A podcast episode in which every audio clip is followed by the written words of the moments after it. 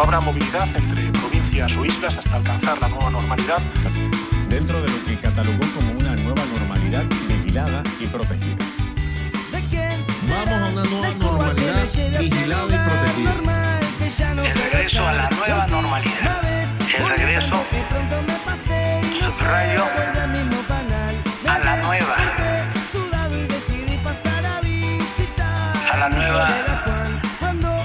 normalidad. ¿qué es la nueva normalidad? El magazine más esperado de Uruguay. Nueva normalidad. Nueva normalidad. Con la conducción de Mauricio González y dos periodistas de lujo, Arnold Fontes y Marcos Ledesma. Nueva normalidad. De lunes a viernes de 12 a 14. Por Láser FM. Una radio igual a todas. Juntas.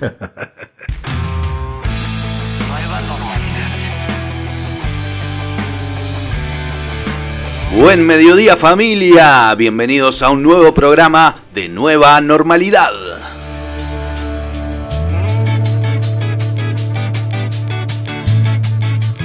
En los controles como siempre, David Michael. Y aquí enfrente, periodista deportivo que hoy está excitado por el programa que tenemos hoy, Arnold Fontes, bienvenido. Y sí, una, un programa muy buen mediodía para todos, un programa realmente eh, digno de un periodista deportivo, un eh, NN Sport XL podríamos decir. Tenemos toda la previa del clásico con eh, representantes calificados de cada parte eh, del club. Tenemos, bueno, vamos a adelantar ya Mauricio si te parece, así se aprende la gente. Dale, Eh, dale. eh, tenemos vía telefónica al señor Gregorio Pérez. Eh, también tenemos por parte de Nacional al Vasco Ostolaza. Y en el piso, por supuesto, teníamos que tener un invitado. Nosotros nos encanta traer invitados. Se siente eh, otra cosa. Se siente como que estamos invitando amigos, ¿viste? A una conversación, a una charla. Y vamos a tener al Chispa Delgado. eh, acá en los estudios de Láser FM. Y aparte, buena onda el Chispa, eh, y si tendrá historias para contar, ¿no? De ese famoso nacional. Así que nada, muy contentos, muy motivados para terminar esta semana y comenzar esta previa a lo que se viene, de lo que todo el mundo está hablando, que es el clásico entre Nacional y Peñarol, que se va a disputar en el Estadio Centenario este fin de semana. Dame un poquito más de cortina para levantar esta, este mediodía lluvioso.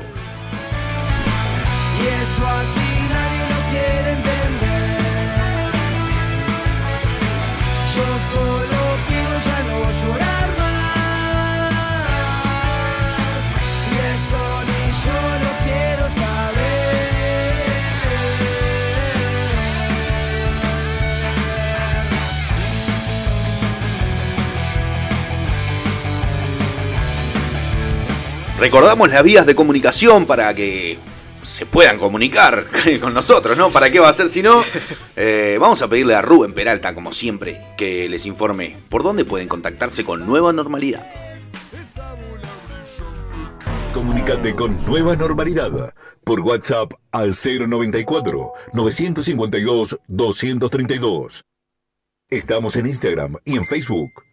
Arroba Nueva Normalidad Radio. Y en Twitter somos arroba Normalidad Radio.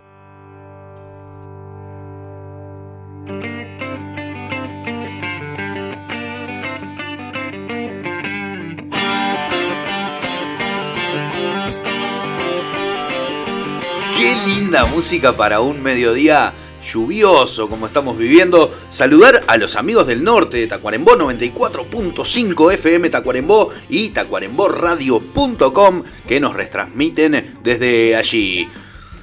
Y Arnold, ¿qué tenemos para este mediodía? Mirá, se terminó el veranillo, se terminó, lo veníamos anunciando ayer. Yo eh, ingresé a la radio con, con, un, eh, con un eh, outfit, digamos, y salí con otro, pero bueno, eh, era demasiado ya, ¿no? Este, este regalo que nos regalaba el clima. Vamos a repasar eh, en la actualidad del tiempo. Hay 11 grados de temperatura eh, en la ciudad de Punta del Este. Calmó el viento, la presión a nivel del mar es 1025 hectolitres eh, hectopascales y hay una visibilidad de 4.5 kilómetros, así que mejoró el tiempo, ¿no? Igualmente hay que decir que eh, cesaron las alertas, las condiciones eh, han mejorado por lo que se determina el cese de alerta, sin embargo se mantiene la vigilancia. En caso de ser necesario se emitirán nuevos avisos de alerta. Ese es el informe que tenemos de Inumet, pero eh, está lluvioso, está un poco frío, pero es viernes, Mauricio, así que vamos a, llevarle esa energía a la gente. Hay que estar arriba, hoy es viernes, hay que eh, terminar la semana con todo, que se, termina la semana y empieza un fin de semana, así que vamos con todo, vamos arriba, aparte repleto de fútbol. Prometo no decir más nada de fútbol hasta el segundo bloque, si no vamos a... Pasa que estoy... Sí, sí, sí, estás muy excitado, te veo, y bueno, ahí es el sueño de, de todo de periodista deportivo, tener figuras como las que vamos a tener en el día de hoy, Gregorio Pérez, el Vasco Stolaza, viene al estudio el Chipa Delgado, eh, la verdad que un programón tenemos hoy, eh, tremendo, un poquito más de música, David, por favor.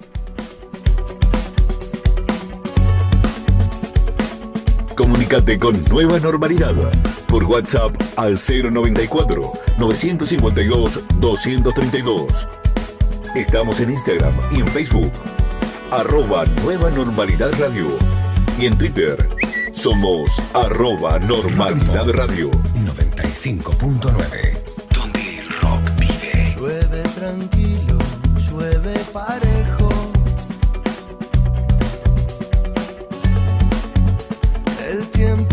Otra vez avanza como pudimos, como queremos.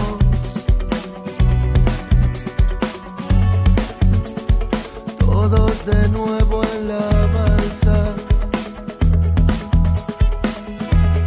Nunca esperamos que se viniera. Yo creo que no hay mejor musicalizador que David Michael para estos días lluviosos, ¿eh?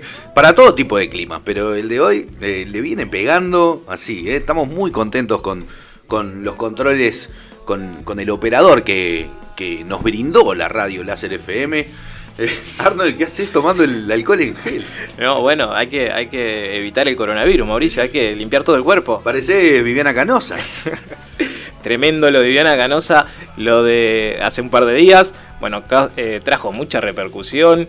Eh, es una loca. Viviana Canosa está de la mente. ¿Qué le pasó? No sé. eh, primero, ¿te acordás aquella entrevista con, con la calle Pou? Que medio que lo piropió. Este, Le tiró todos los sí, perros, Hubo, hubo unos cruces ahí con, bueno, eh, la mujer del presidente, la primera dama. Obviamente no se cruzó directamente con ella, pero le dio retweet y me gusta algún Twitter que dejaba por ahí un desliz de un exceso de confianza de la periodista argentina. Pero bueno, eh, ahora.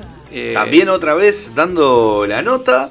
Parece que salió en vivo al aire eh, tomando, ingiriendo de una botella dióxido de cloro. Así es, Viviana Canosa en el programa de ella que se llama Nada Personal, eh, se tomó algo muy personal con el presidente. Ella venía ya de hace tiempo, ¿no? Eh, con un cruce con el presidente porque ella tiene una postura eh, que se muestra un poco en contra de todas estas determinaciones que dictaminan, valga la redundancia, el contacto físico con las personas. Ella, ella bueno, había tuiteado el día 5 de agosto que no COVID, si a la COVID, vivir en comunidad, sin miedo, con amor y responsabilidad. Somos, no somos títeres, somos un pueblo maduro y responsable. Eso tuiteaba Viviana Canosa en contra de todo esto, del exceso de, mm, protección, digamos, como que deja, desliza por ahí que eh, hay un exceso de información mala, como que hay una fomentación del miedo. Minimizando, digamos, eh, las medidas que está tomando el gobierno argentino eh, de parte de mano de su presidente, Alberto Fernández. Muy polémica la, la situación porque, claro, eh, el dióxido de cloro no es que esté estudiado y aprobado por los grandes científicos. Hay, hay una. Hay toda una discusión respecto a ese tema. Y, y bueno, ella eh, dice que el dióxido de cloro previene y, y bueno, y que el coronavirus lo mata con dióxido de cloro. Tremendo. Se bajó se bajó la, la botella. Hay que ver si era dióxido de cloro también, ¿no? Sí, podía ser agua. Sí, sí, nadie se iba a dar, nadie se iba a dar cuenta. Eso es Eh, verdad. Bueno, vamos eh, a mostrarle un poco para que sepan eh, de qué estamos hablando. Yo también eh, hasta hace unos días no sabía que era el dióxido de cloro. Si- por lo menos sirvió para informarnos. Obviamente estaba la información en el aire de que podría servir como cura del coronavirus o como al menos algo que lo iba a frenar un poquito más. El cloruro, mm, perdón, el dióxido de cloro es el compuesto eh, promovido de forma fraudulenta por personas fuera del ámbito científico y médico como una supuesta cura para una gran variedad de enfermedades, entre ellas el autismo en niños y el COVID-19, bajo denominaciones como suplemento mineral milagroso, pero sin embargo eh, no solo su, acción no está comprobada, sino que se han registrado muertes, así que por eso es grave, ¿no? Por eso es un, es un detalle importante de que una periodista que eh, eh, tendría que informar se encargue de eh, desinformar y bueno, provocar incluso problemas graves, ¿no? Ya que es un compuesto tóxico, por lo cual el organismo de la salud, como la Administración de Alimentos y Medicamentos de los Estados Unidos, han comunicado oficialmente que no recomiendan su ingesta.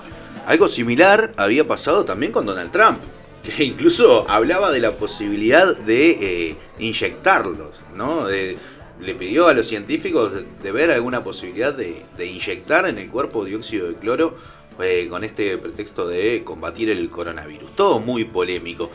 Un poquito más de música, ¿te parece, Arnold? Dale.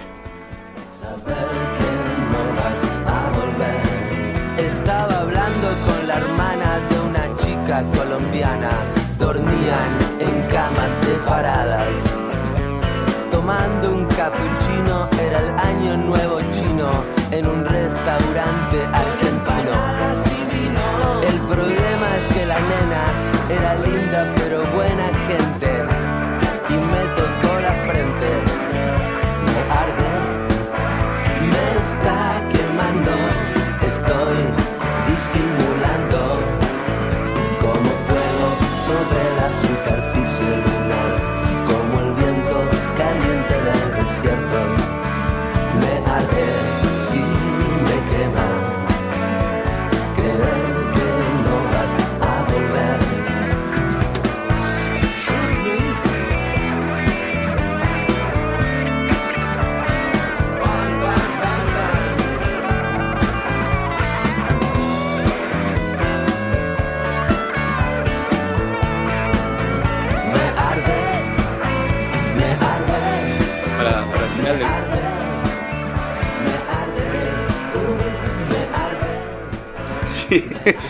Claro, claro. Eh, sí, sí, sí. Eh, Arnold le gusta hablar con los micrófonos apagados, con los micrófonos prendidos. A él le gusta intervenir siempre. Eh, no importa, no importa. Lo que pasa que ya lo dijimos. Arnold está muy excitado Hoy- por el programa que tenemos hoy. Hoy me tienen que perdonar, hoy me tienen que perdonar. Che, ¿qué, ¿cómo está para, para unas tortas fritas, no? Está lindo. va. Yo tengo el mate acá. Tengo un alfajor. Eh, tenía, en realidad ya me lo Tengo. Este, que fue una sorpresita linda que me dejó mi esposa, Katy. Le pedí que me guardara la computadora en el bolso y cuando lo saqué acá tenía un alfajorcito con una cartita. La verdad que muchísimas gracias, mi amor. Eh, esas son las cosas que, que alimentan en las relaciones y el matrimonio. Y el estómago. Y el estómago, literal, Principal. alimentan literal.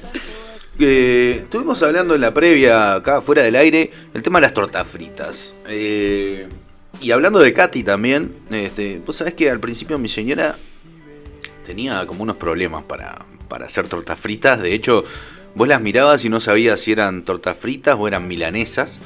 Eh, había ahí como... como y, y bueno, y, era, y eran peligrosos para, para, para la dentadura, ¿no? ¿Cómo Pilarisa? Qué atrevido. Sí, no, no, no, hay unas fotos que fueron muy virales en, Facebook porque ella tiene muchos seguidores y, y- y bueno, y... Pero no, debo decir que ha mejorado muchísimo en, en el arte culinario y principalmente en hacer tortas fritas, así que bueno, eh, no te estoy tirando ninguna indirecta, mi amor, para que cuando llegue haya alguna torta frita y no, no te creas que viene por ese lado. ya te dio el alfajor que quieres todo. No, no te excedas porque viste cuando a, a, veces pasa de que te hacen un regalito no sé qué, después uno trata de aprovecharse un poquito más porque claro, ya le agarró el gustito y se corta todo ya y se, no, se, se, rompe el clima. Sí. ¿A vos cómo te gusta la torta frita? ¿La redonda? Porque dijiste que eh, las hace triangulares. No, a mí la forma no me da igual. No varía. No, no, puede tener forma de, boniato que no, no, afecta. Lo que sí, este, el, gusto, ¿no? Y la, consistencia. O sea, me gusta que, Primero calentitas, me gustan. No soy mucho de la torta frita fría. Y no. Me gustan con dulce de leche. ¿eh? Ah, sí, sí. Tenés cara de que te gusta la torta frita con dulce de leche. Bien light. ¿Vos lo decís porque, porque tengo cara redonda? No, no, no, no. Cara de goloso. Sí, sí, sí, soy, muy de, las cosas dulces. Y, bueno, y eso, y, que la muerdas, viste, y sea. Ahí va, eso, esponjosa, crocante. Ahí va. Esponjosa. Y creo que le pone, no sé si le pone royal, levadura. Ese es un tema. Yo no la he pegado. No la he pegado con la torta. Eh, tengo que decirlo, tengo que admitirlo. Es una gran frustración que tengo. Porque en tu casa sos vos el que cocinas, ¿no? Sí, básicamente sí. Eh, Janina de vez en cuando lo hace, pero sí, básicamente yo ¿Y eso a qué se debe? ¿Porque vos sos bueno o porque ella no, es No, porque soy pelotudo nomás en realidad. No, no. no, porque me gusta, me gusta. Me gusta cocinar. Eh, me gusta eh, darle cositas. A mí me gusta, soy muy agregador, digamos, por decirlo de una manera, de, cositas, de condimentos, de esto, de lo otro. No me gusta este algo homogéneo, digamos, o algo solo. Eh, picadito algo, picadito aquello. ¿Te gusta innovar? Sí, sí, sí, sí. sí. O sea que estás cerca ahí de, ser un chef gourmet, No sé, no sé. Mira, ¿Estudiaste gastronomía? No, eh, gastronomía sí, pero para el lado de, la atención al cliente. Eh, soy mozo pero pero para el lado de la cocina no pero sabes por qué porque me gusta cocinar. Pero hay una realidad no la cocina en los restaurantes vos no tenés un tiempo ese tiempo que tenés en tu casa para hacer esto esa eso me gusta a mí. En el restaurante es otra cosa es el palo es la adrenalina es para acá para allá y no, no es no es lo mío digamos. qué, qué tema trabajar en, la cocina no de, de un restaurante. Acá en Punta del Este en temporada impresionante cómo laburan, cómo pasan calor. La verdad que le queremos mandar un abrazo. Yo tengo un gran amigo también que es chef, eh, Gabriel Rivero, de Montevideo. Eh, le mando un abrazo muy grande a Gaby si, si me está escuchando. Eh, gran cocinero. Lo mejor era cuando... Lo mejor que me pasa es cuando Gaby, el Gabo, Gabo le decimos, me invita a, a comer. Están llegando mensajes subliminales. no, no, al directo que subliminales. más que subliminales, diciendo que. Seguís dejándome mal, me pone Janina. No dormís en casa. Bueno, Mauri, ¿qué, onda? Yo creo que, que, nueva normalidad a vos te va a generar una nueva normalidad que va a ser eh, adecuarte a eh, vivir fuera de tu hogar. Porque tanto tu suegra ayer, que, la, por ahí la tiraste, la tildaste indirectamente de chusma. No, eso fue el, eh, hace un par de días. Anteayer, sí, sí. bueno, eh, y tu señora como que lo, venís. Primero le amagaste que le ibas a ofrecer casamiento. Eh, está fea para vos, Arnold. ¿eh? Hay que remarla en dulce de leche, como te gustó. Sí, sí, sí, no, este fin de semana. es una genia, es una genia. Este, yo Menos mal que la llevaste a la playa ayer, porque. Tremendo, se, viene complicado para vos. Los bolsitos en la puerta en cualquier momento. Y bueno, está, me caeré acá. Es un lindo lugar. Vamos a hablar y con, lindo olor, ¿eh? eso, se destaca todas las mañanas. Ese es un tema recurrente, digamos. Llegamos a la radio y hay un olorcito. La verdad que es muy agradable estar acá. Por eso podemos invitar gente también, ¿no? Este, eh, invitamos con gusto porque está muy lindo el estudio de láser FM. Así que eh, el chispa delgado hoy se va a sentir eh, muy cómodo y muy a gusto y por lo menos desde, desde el olfato eh, va, va, a poder disfrutar también. Así es, eh, que disfrute la nariz del Chispa Delgado. Vamos a tener muchas anécdotas. Eh, tuvo una trayectoria realmente por, que pasó por muchos clubes, lugares un poco excéntricos, digamos. No vamos a adelantar nada, lo vamos a, decir en la entrevista. Más de alguno ya sabe de lo que estamos hablando. Y bueno, eh, una, una tarde lluviosa previa al clásico y previa a tanto fútbol que vamos a compartir acá en Láser FM. remontando vuelo. Deja, la luz siempre atraviesa el bosque.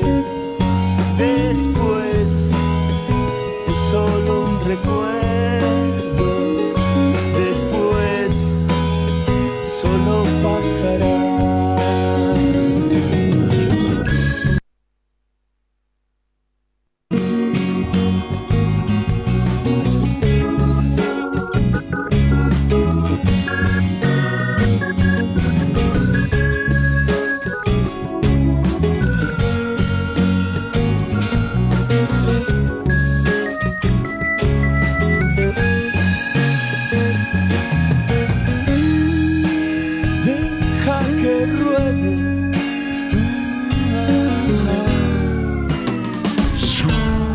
Nos escuchan desde San Carlos, esa ciudad hermosa en el departamento de Maldonado. En San Carlos también está mi mamá, que estoy un poco en deuda. Yo sé que eh, he mandado muchos saludos, pero eh, un besito grande a mi mamá, que es la mejor del mundo, pero la mejor del mundo en serio.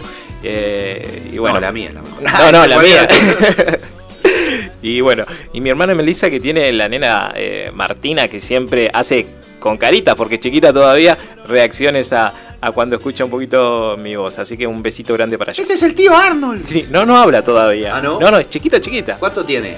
Y tiene ya un año y el 7 de julio. aprieto, No, no, no, el 7 de julio, si no un hijo Pobre Arnold, le voy a generar eh, que, que la familia lo, lo, lo desherede. ¿eh? Un besito grande para ellos. Saludo grande a la familia de Arnold. eh, le- la verdad 7 que. de julio, ¿ves? Tomá. Bien, muy bien. La verdad que lo- los compadezco.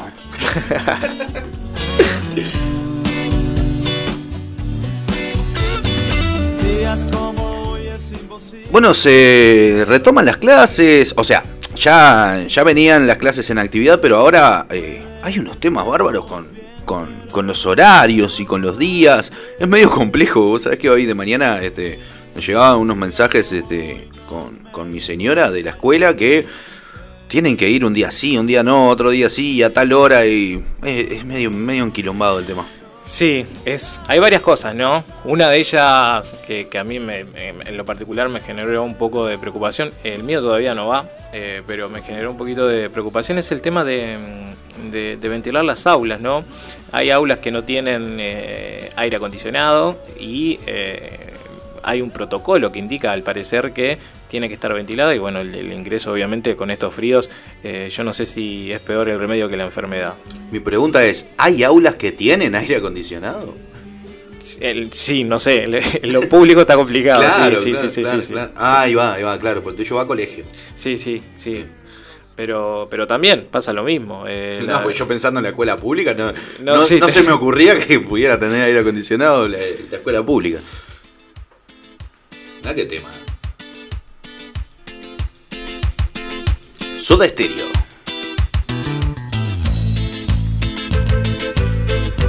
De los primeros temas que, que toqué en vivo, eh, de hecho con la primer banda que tuve, que era un niño primero de liceo, me acuerdo, allá por la ciudad de las piedras, etcétera se llamaba. Tocaba el teclado del chino, que ahora está en España, se está escuchando también, le mando un abrazo. Cerramos la fiesta de fin de año del liceo tocando este- esta canción, entre otras. Vamos a escucharla un poquito, me pone nostálgico.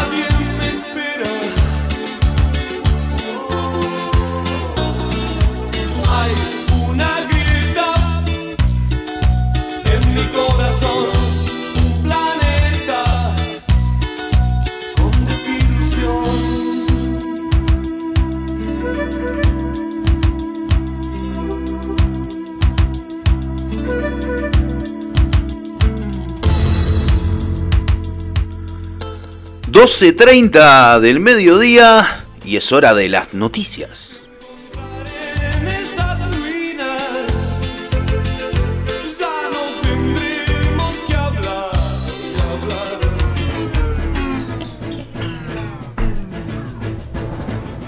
Todos los días suceden hechos que mueven la aguja de la sociedad y son tapa en los diarios.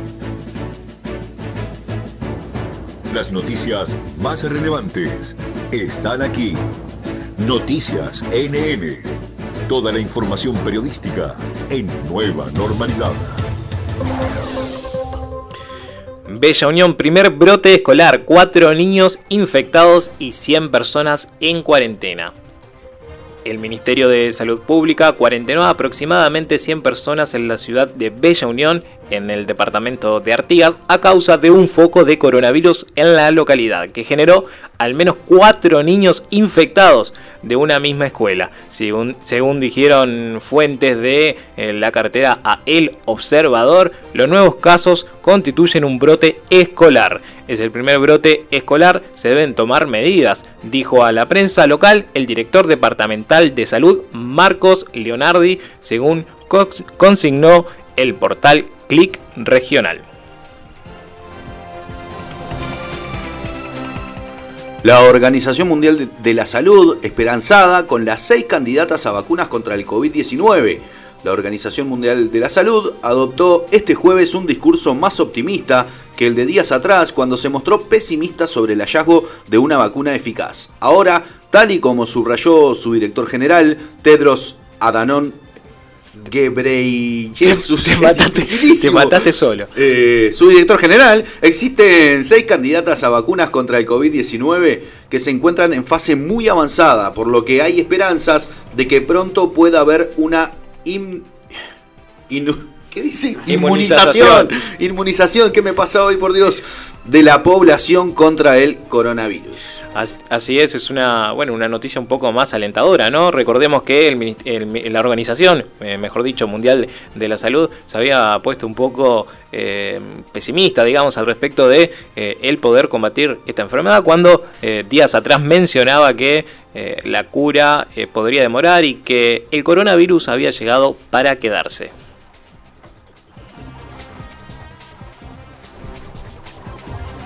El gobierno de Uruguay ganó juicio contra Aratirí. La empresa minera pagará 4 millones y el fallo será confidencial. El tribunal no llegó a expedirse sobre el fondo de esta controversia. La victoria de Uruguay en el juicio internacional que le había entablado a la minera india Aratirí generó alivio en las autoridades del gobierno y satisfacción en ex jerarcas del Poder Ejecutivo, dado que habían sido ellos quienes llevaron adelante la estrategia del litigio que comenzó en el año 2017.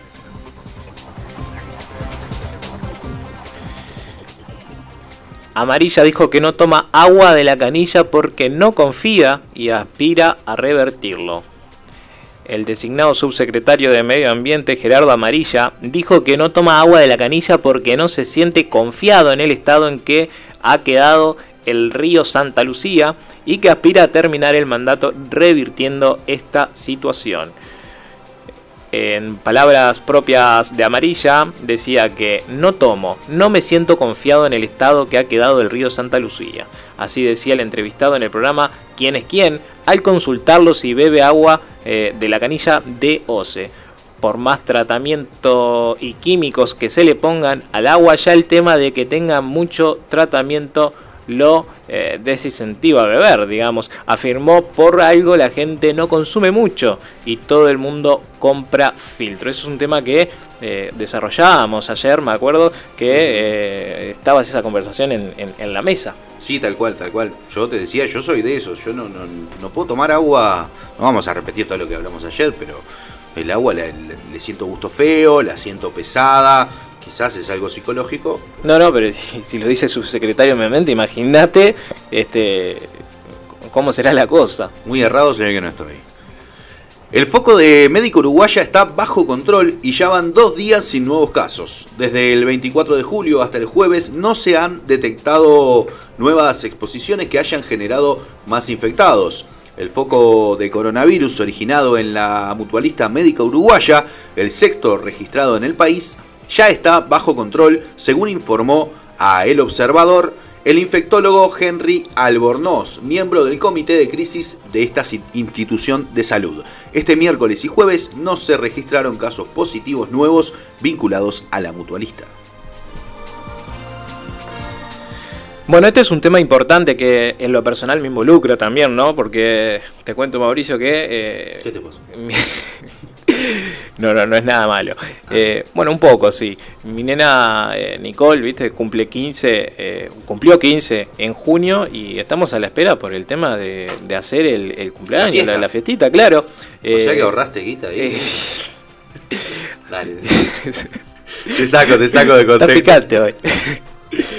No, resulta que claro, que eh, no tenemos fecha, no, no hay, no hay eh, lugar, hemos eh, investigado. Bueno, han salido a hablar varios propietarios de locales de eventos.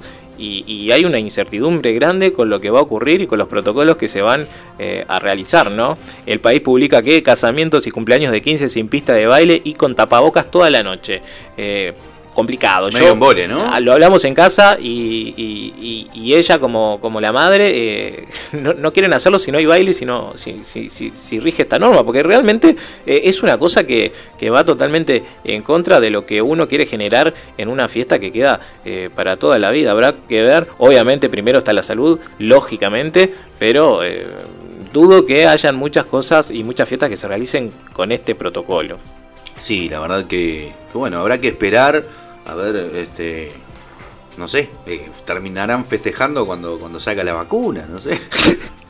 no sé, vamos a ver qué sucede. Por lo tanto, eh, en cuanto a, esta noticia, el protocolo de cinco fases presentado por los empresarios al Poder Ejecutivo plantea en una primera etapa el uso de tapabocas por parte del personal e invitados durante todo el evento. Prohíbe las pistas de baile, se establece la distancia a 2 metros entre mesa y mesa y un aforo del 30% eh, que con el correr de la semana van a aumentar. Yo creo que pasa lo mismo en todos los ámbitos, ¿no? Primero se busca la aceptación, eh, abrir las puertas, no importa cuánta gente vaya, sino el ok eh, para abrir, para empezar a generar un poco de economía y bueno, después de a poquito vamos viendo cómo vamos metiendo más gente, más público y más ganancias. Claro, en términos futbolísticos, eh, empezar a darle rodaje, ¿no? Exactamente. A, los eventos y, y demás.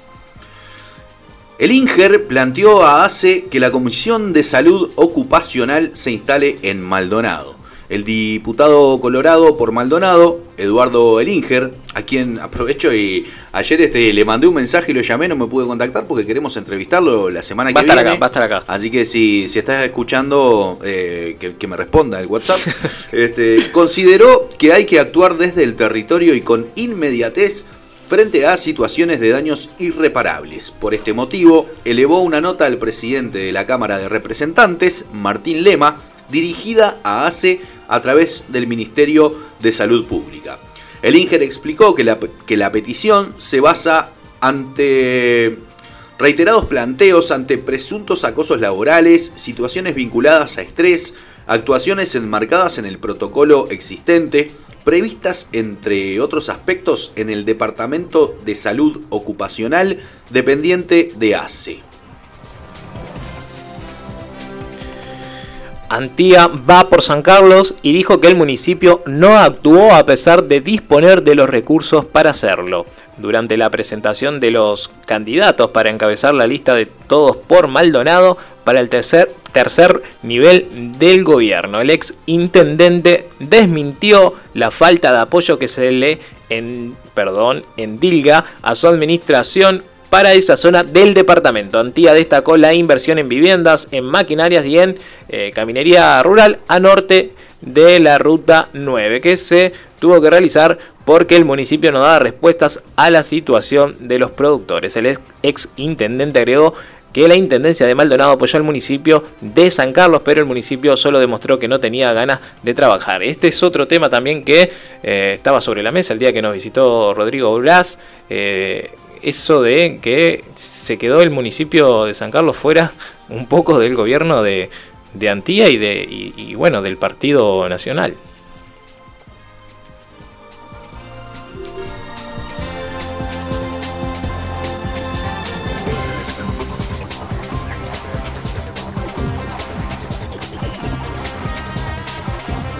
Comunícate con Nueva Normalidad por WhatsApp al 094 952 232. Estamos en Instagram y en Facebook, arroba Nueva Normalidad Radio. Y en Twitter, somos arroba Normalidad Radio.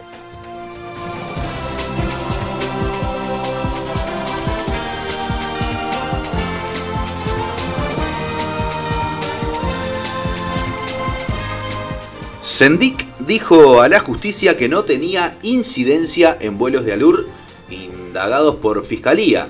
El ex vicepresidente declaró este jueves por el uso de la aeronave, ya que fue uno de los jerarcas que viajó en ella. El ex vicepresidente de la República, Raúl Sendik, compareció este jueves ante la justicia, en donde fue interrogado por el fiscal del crimen organizado, Luis Pacheco, sobre el uso presuntamente irregular que se le dio a la avioneta de Alur entre 2013 y 2017. La indagatoria responde a una denuncia presentada en diciembre de 2018 por el entonces diputado del Partido Nacional, Pablo Iturralde. Bueno, se mudó la calle Pou finalmente a, la casa esta presidencial, donde está en las calles ubicadas Suárez y Reyes. Eh, el comunicado de eh, el informe, mejor dicho, del observador dice que entre obras y alborotos de vecinos, así fue la mudanza de la calle Pou a Suárez y Reyes. Si bien las llaves de la casa habían cambiado de manos hace varios meses, la residencia de Suárez y Reyes tienen a partir de este jueves nuevos huéspedes. El presidente Luis Lacalle Pou y su esposa Lorena Ponce de León completaron la mudanza y pasaron oficialmente a vivir en la casona ubicada en el corazón del Prado junto a sus hijos Luis, Violeta y Manuel. Casa que ya conocía eh, cuando fue presidente, eh, bueno, en la calle Herrera, su, padre, exacto.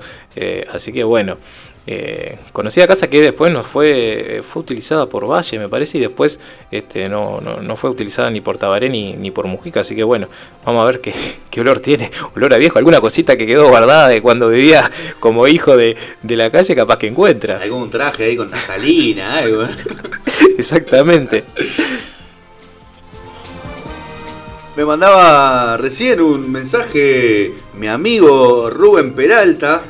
Eh, es un cra, ¿no? Me dice, porfa, repetí el nombre del doctor de la Organización Mundial de la Salud. No, es, un, amigo, es un amigo. La verdad, te quiero muchísimo, Rubén. Muchas gracias. ¿eh? un saludo muy grande para desde Uruguay a Córdoba. No, lo quiero, lo quiero muchísimo a Rubén. Este, es un cra, es un cra.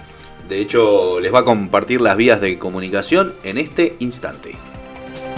Comunicate con Nueva Normalidad por WhatsApp al 094 952 232. Estamos en Instagram y en Facebook, arroba Nueva Normalidad Radio. Y en Twitter, somos arroba Normalidad Radio. Y ahora que hablaste de Rubén eh, Peralta, que está en el país hermano en Argentina, vamos a repasar lo que es la actualización de contagios en ese país. El contagio está imparable en Argentina, más de 7.500 casos en un día y récord por tercera jornada consecutiva. Realmente grave la situación en, Argentina que, bueno, registró estos 7.513 contagios de COVID-19 este eh, pasado jueves, el tercer día consecutivo con récord en 24 horas. En tanto, 145 personas murieron por el nuevo coronavirus, informó el Ministerio de Salud.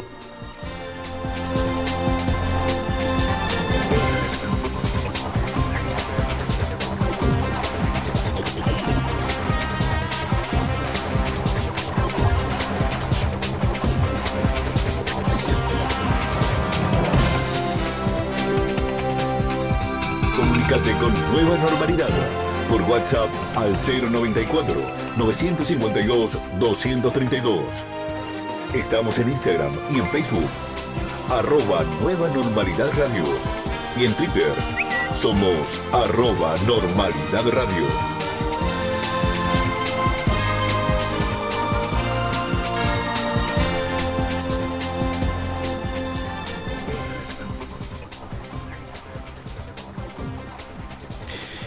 En el ámbito internacional, el presidente del Líbano, Michel Aoun, apunta a la posibilidad de que un misil o una bomba causara las explosiones en Beirut. Entre las hipótesis que se barajan en la investigación, además de la negligencia o un accidente, el dirigente afirma que hay una posibilidad de que se deba a una interferencia del exterior. Y Zula niega categóricamente que almacenara armas en el puerto de Beirut. Tremendo, ¿no? Ya algo adelantaba Trump. Eh, cuando yo te lo dije, viste, Trump dice siempre, vos decías que Trump siempre piensa que, hay ataques o que hay bombardeos, pero, pero bueno. Otro día platón una garrafa en el barrio y, y, había un comunicado de que era una bomba, una tontada. una locura, una locura. Trump siempre este, eh, repercutiendo en ese sentido, ¿no? En, en, lo bélico, en lo, en lo terrorista, obviamente cada ataque que, haya eh, de Medio Oriente es favorable para él. Sí, ¿qué fue? ¿El año pasado cuando de un momento para el otro tiró un bombazo en Afganistán? Sí, sí, sí. Nadie se lo esperaba y, fue como... Está aburrido. A mí me da la impresión, es terrible, ¿no? Porque nosotros decimos... A, ver, a ver a quién le puedo tirar una bombita. Tiene un panel de control en la casa y aprieta, eh, aprieta un botoncito, Afganistán, Siria, eh, Irak, así. Sí, sí. Y elige a cuál hoy. A ver, es que hoy la, tecnología prácticamente es literalmente así, ¿no? Este, los ataques se producen a través de, mandos a distancia, como si fuera una especie de videojuego. Exacto. Pero estamos hablando de la vida real, ¿no? Vida de personas en juego. Eh, lamentable todo, todo lo bélico, yo lo, rechazo profundamente. Sí, yo vi en, en, algunos informes hace un buen tiempo atrás que eh, incluso ahora lo que se estila, digamos, eh, en ese ámbito es que para los ataques eh, teledirigidos, digamos, por satélite, ya no se, no se, no se contrata, digamos, a soldados este, con, alguna formación eh, académica de, las fuerzas, sino que directamente personas que son muy buenas en, en, lo que es la práctica del videojuego totalmente están aptas para manejar este tipo de eh, trabajo, digamos, por denominarlo de alguna manera. Esa, es la realidad de hoy en día. Bueno, esperemos que no pase nada más en este 2020 que realmente viene de una manera de terror. Sí, sí, sí, un 2020 que, nadie se esperaba, el tema de la pandemia y bueno, todos los meses vienen pasando eh, diferentes situaciones y trágicas. Eh, tal cual esta noticia que voy a leer ahora, que también es lamentable, pero bueno, tenemos que, informarla. Eh, no es lamentable la consecuencia que recibió esta mujer que explotaba sexualmente a sus tres hijas y fue enviada a prisión. El caso fue denunciado en 2018, la mujer perdió la patria potestad y tiene prohibido el acercamiento una vez que recupere la libertad. Una mujer de 51 años de edad, de iniciales MSMP, fue condenada a 5 años y 6 meses de prisión por reiterados delitos de proxenetismo. La denuncia fue radicada en el año 2018, luego que en un centro de protección de la infancia de Florida detectaran su proceder. Desde entonces el caso viene siendo investigado. Las tres víctimas eran explotadas desde que eran menores de edad. La mujer, madre de seis hijos, perdió la patria potestad por 10 años y una vez que sea liberada tendrá la prohibición de acercarse a las víctimas por 180 días. Además, por 10 años quedará inhabilitada para ejercer funciones públicas o privadas en el área educativa, de la salud y todas aquellas que impliquen trato directo con niños y adolescentes, personas con discapacidad o personas mayores en situación de dependencia. A mi criterio, pocos años, ¿no? Este, yo no, no entiendo, ¿viste? El, caso de, los violadores o toda esta gente que, que abusa de, menores de edad, eh, creo que las penas son, son pocos. O sea, son, son cortas, son, son muy permisivas, no sé. Eh, son muy graves este tipo de delitos. Eh, indigna saber que una persona, no violó a una niña y en 4 o 5 años está fuera, a veces menos. Eh, para mí tiene que darle, las penas tendrían que ser mucho más, más amplias. Sí, además de que entra a la cárcel, tres años sale, sale violador, sale delincuente, sale asesino, porque realmente, lamentablemente, las cárceles hoy en día son una escuela. Digamos, uno entra por un delito leve o grave, este, lo de violación obviamente es un, es un delito eh, de lo más graves que hay, pero entra cualquier persona por un delito leve, por más que eh, haya algún tipo de separación con otros delincuentes, sabemos muy bien que eh, una vez que uno entra ahí no hay una corrección.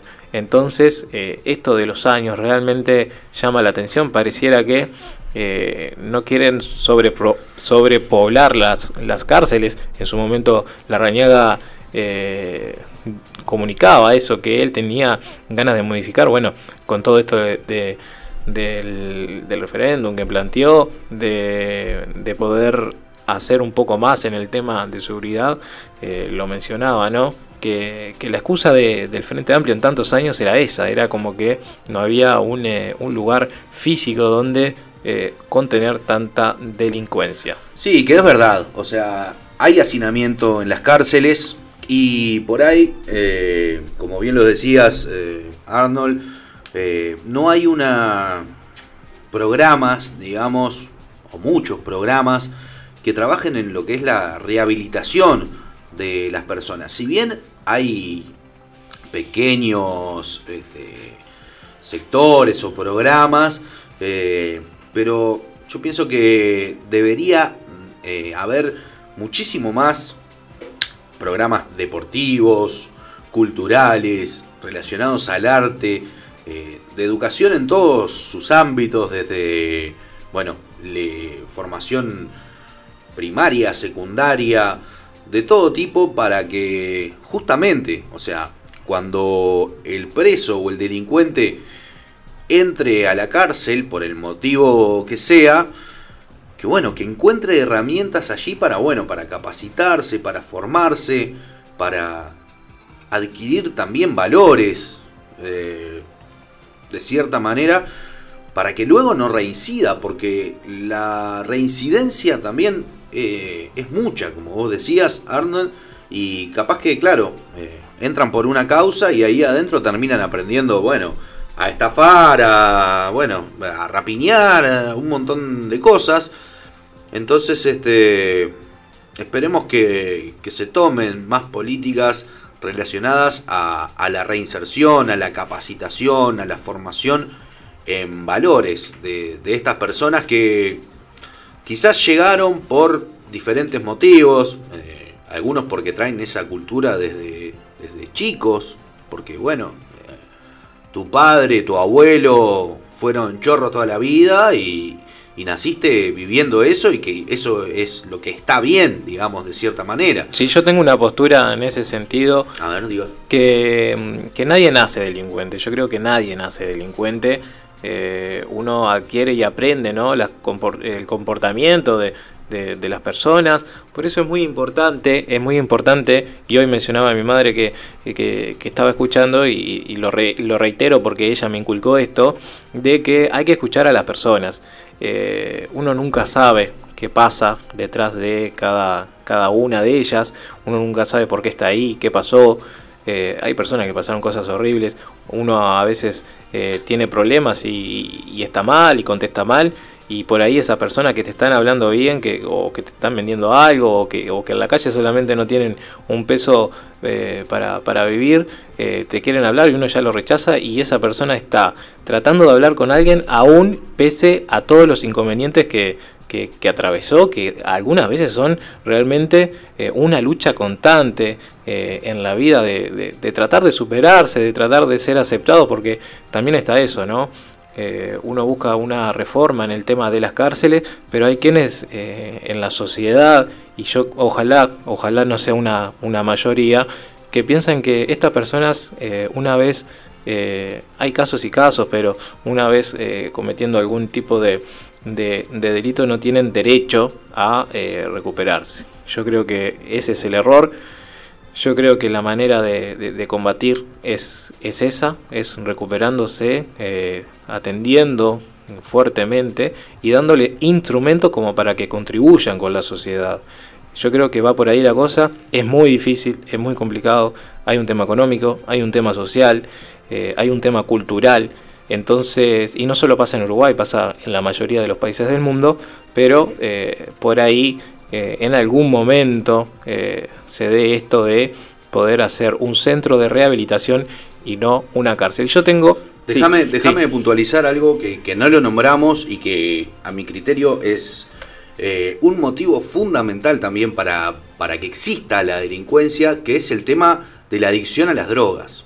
Acá hay un, hay un tema principal que muchos, este, muchos eh, delincuentes son eh, adictos a determinadas sustancias, principalmente, bueno, la pasta base ha causado también estragos, y esto lo digo con propiedad porque mi señora es operadora terapéutica en adicciones, trabaja con, con adictos y, y justo mira, me está mandando un mensaje que habla de que cerca del 90% de, de, los delincuentes tienen eh, temas psiquiátricos relacionados a, la adicción, que no es menos importante. Entonces, creo que también hay que fortalecer mucho a nivel de gobierno todas las políticas relacionadas a esta problemática. De, gracias a Dios, acá en, el departamento de Maldonado, contamos con una dirección de adicciones que depende de la, de la intendencia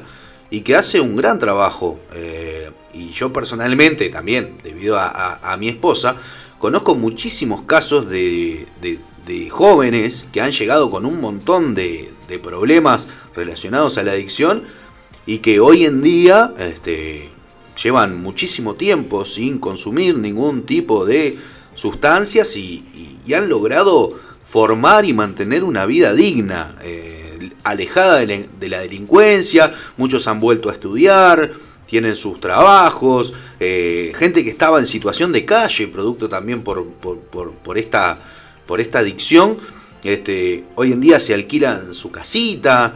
Entonces, eh, creo que ahí es un tema también fundamental en donde hay que hincarle el diente y generar muchas políticas de, contención, de tratamiento, que sin duda eh, van a hacer que que baje, que, baje la delincuencia. Así es.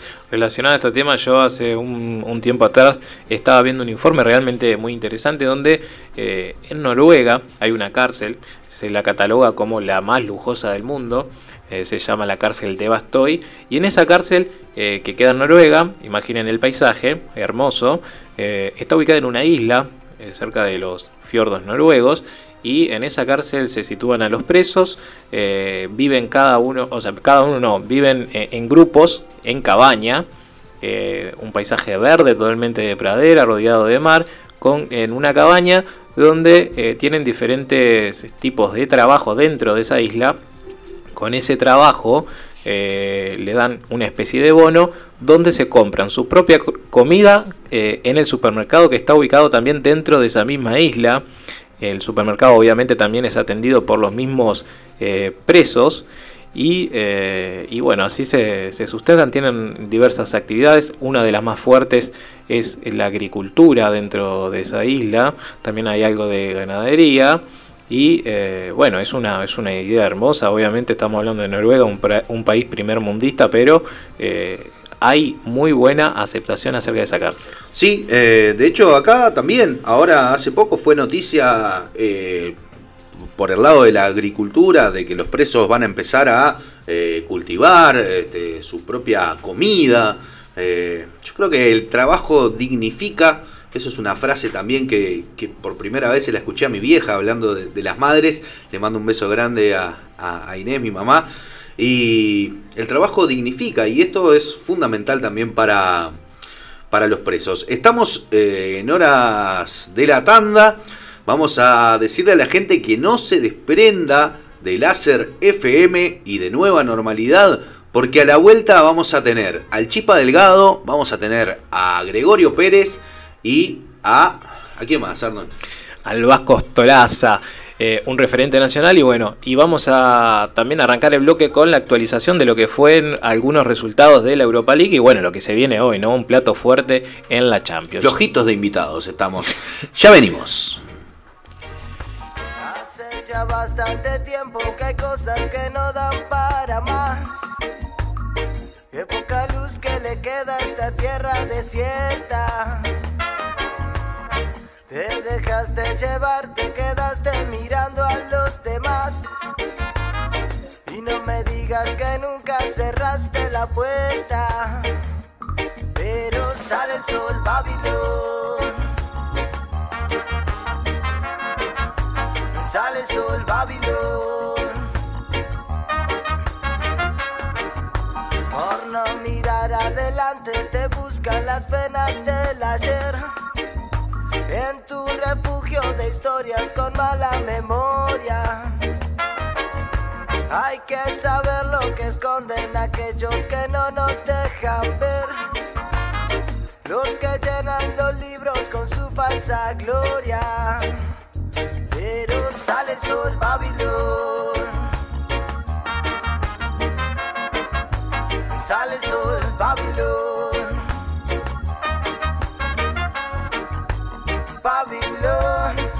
Babilón, Babilón. Sale el sol, sale el sol.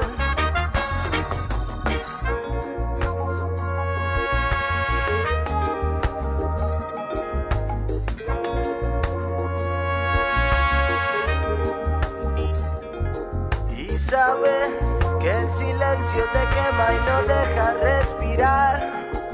Y sabes que por más que no quieras ya no da para más. Pero sale el sol, Babilón. Sale el sol, Babilón. Babilón, Babilón, Babilón. Sale el sol, sale el sol, sale el sol. Momento de espacio publicitario. Domingos a las 14 horas. Tenés una cita impostergable con la música de todos los tiempos, los tiempos, los tiempos. Vintage, vintage.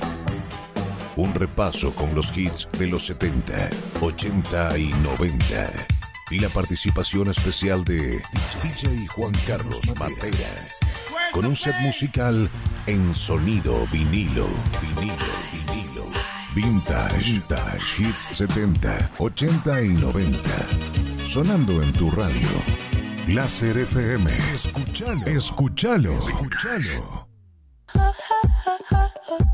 Blackout Tattoo. Blackout Tattoo. Tatuajes con diseños personalizados. Old School, New School, tradicionales, 3D, realismo, Mauri, oriental. Realizamos tatuajes estilo Black and Gray. Blackout Tattoo. Venta de materiales de tatuajes y piercing para profesionales. Blackout Tattoo. Encontranos en Instagram, Jonathan Pereira Tattoo. Facebook, Blackout Tattoo. Agenda tu turno al WhatsApp 092 510 346. Blackout Tattoo. Blackout Tattoo. Hola gente, ¿cómo les va? Mi nombre es Santiago Gogorza y soy el encargado de remover esta gran batea junto a ustedes. La historia, los nuevos artistas, viejas publicidades, todo encerramos en esta gran batea. Escuchanos todos los miércoles, de 22 a 24, por FM Láser, www.laserfm.com.uy. Climatización Maldonado. Venta, instalación, servicio y reparación de aires acondicionados. Si lo que busca es comprar, contamos con las siguientes marcas. Stanford, Airway, AUX y Panasonic. Cada uno de ellos cuenta con garantía total por un año. Vamos a todo el departamento. Contáctanos.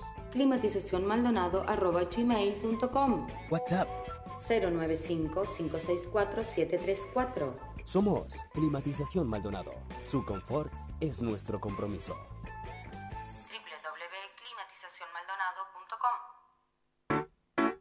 Confitería Lafitte te ofrece disfrutar en tu evento de su variedad de postres de la mano de Marcelo, reconocido confitero en Punta del Este del antiguo Café Rosario. Asesoramiento sin compromiso en tu decisión. Informate al 42 66 83 55. O visitanos en San Carlos, Ejido 928. Láser FM en redes sociales. Twitter arroba láser FM punta. Instagram arroba O visitanos en San Carlos, Ejido 928. Láser FM en redes sociales. Twitter arroba láser FM punta. Instagram arroba láser FM punta. Facebook Láser FM. WhatsApp 094 074 608. Comunicate con Láser Comunicate FM. con Láser FM. Láser FM. Cortinas AC, electricidad, obras, service, automatización, mantenimiento, cortinas de enrollar, nacionales e importadas, con o sin albañilería, colocación y reposición de motores para cortinas, 5 años de garantía. Cortinas AC, contáctenos 42 24 72 79 099 81 12 68 www.cortinasac.com Los viernes a las 23 horas subite al DeLorean. Salem Records Classics, un viaje a través de la mejor música de discoteca de los 80s y los 90s. Salem Records Classics, viernes 23 horas. Disco music is off the beat. Empresa Henry Fernández. Pinturas en general, aislaciones en techos, albañilería, trabajos verticales, presupuestos sin cargo. Empresa Henry Fernández. Contáctenos al 099 842 948 o al 099 988 195. Nuestro correo electrónico henryfernandezborges arroba hotmail.com. Empresa Henry Fernández. Trabajos garantidos en todo el país.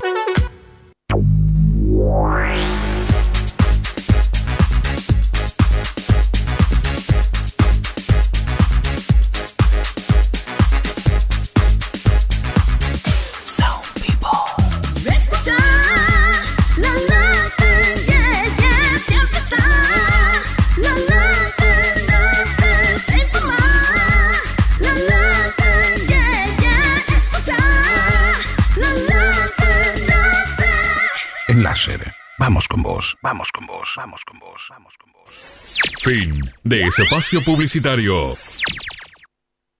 Un momento para pensar. Un momento para la información. Ahora, en láser, es tiempo de noticias. Noticias.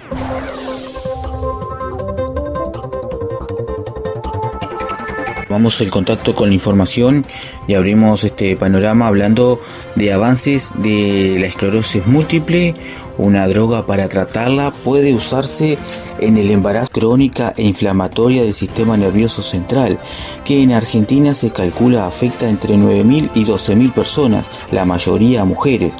Hasta ahora muchas deberían interrumpir el tratamiento al momento de quedar embarazadas. Una buena noticia en plena pandemia, se conoció que luego de más de 20 años de evidencia de eficacia y seguridad, registros de más de 1.000 embarazos sin ningún riesgo, se demostró que una de las drogas más usadas en el tratamiento de la esclerosis múltiple no tiene contraindicaciones y puede ser utilizada tanto en el embarazo como durante la lactancia. El interferón beta 1A, una terapia que se utiliza para tratar la esclerosis múltiple desde hace más de 22 años, ahora puede ser prescripta también durante el embarazo y la lactancia. En 60 minutos retornamos con más noticias. Desde Punta del Este, Uruguay. Transmite www.laserfm.com.uy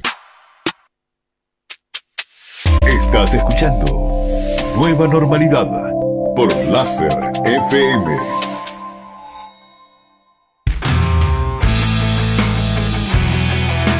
Comunícate con Nueva Normalidad por WhatsApp al 094 952 232.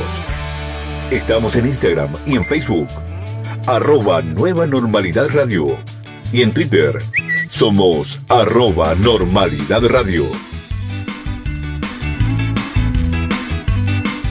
Volvimos una tanda breve, como los tenemos acostumbrados, y ya tengo enfrente mío al Chispa Delgado.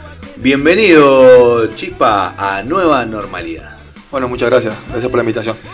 Eh, la verdad que es un lujo tener a este histórico de, de Nacional que debe tener muchísimas historias, muchísimas anécdotas. Aparte, siendo que, que, que fuiste amigo desde la infancia también con el Chengue Morales, eh, una persona que tiene también mucha, mucha anécdota en, en- en lo futbolístico y no tanto en, lo futbolístico también. Sí, la verdad que sí. Somos criados, como quien dice, juntos. Él es de Las Piedras, yo soy La Paz. Eh, jugamos de baby fútbol, pero éramos rivales. Los, dos equipos, más, vamos a decir, más fuertes de La Paz y, la, y Las Piedras eran La Llama y La Bomba. Y jugábamos los dos, todo el baby fútbol en contra. Jugamos, aunque éramos amigos. eh, dentro de la cancha, como se dice, no, no, no hay amistad que, que valga. Y bueno, después de circunstancias de la vida, nos volvimos a encontrar en, en Nacional, después ya una época linda y bueno, la amistad quedó de siempre. Creo que hubiéramos sido jugadores de fútbol o no, la amistad iba a ser la misma. Así es. Eh, vamos a empezar un poquito de como, como es, ¿no? De atrás para adelante. Vos debutaste en Nacional en el 96. Sí, debuté en el año 96 con Nacional. Ahí va. Eh, en, en ese momento el, el- el presidente era eh, Justo Alonso. Seferino Rodríguez. Seferino, ahí está. Pero después viste una, una época realmente espectacular con, con bueno, con eh, Hugo de León de, de técnico, Dante yo con la presidencia, eh, un, un momento realmente importante para Nacional, donde eh, pudieron cortar el, el segundo quinquenio de Peñarol. No, en realidad el quinqueño Peñarol fue en el 97. Vino Hugo en el 98. Ahí va. El sexenio eh, cortamos. Era... Ahí va, sí, no, el, quinquenio, el segundo quinquenio obviamente se cumplió. Se cortaron el sexto campeonato consecutivo de Peñarol. hoy. Ahí va, que era una época muy difícil, la verdad que después que pasa el tiempo, o mismo ahora, uno se da cuenta lo que significaba eso.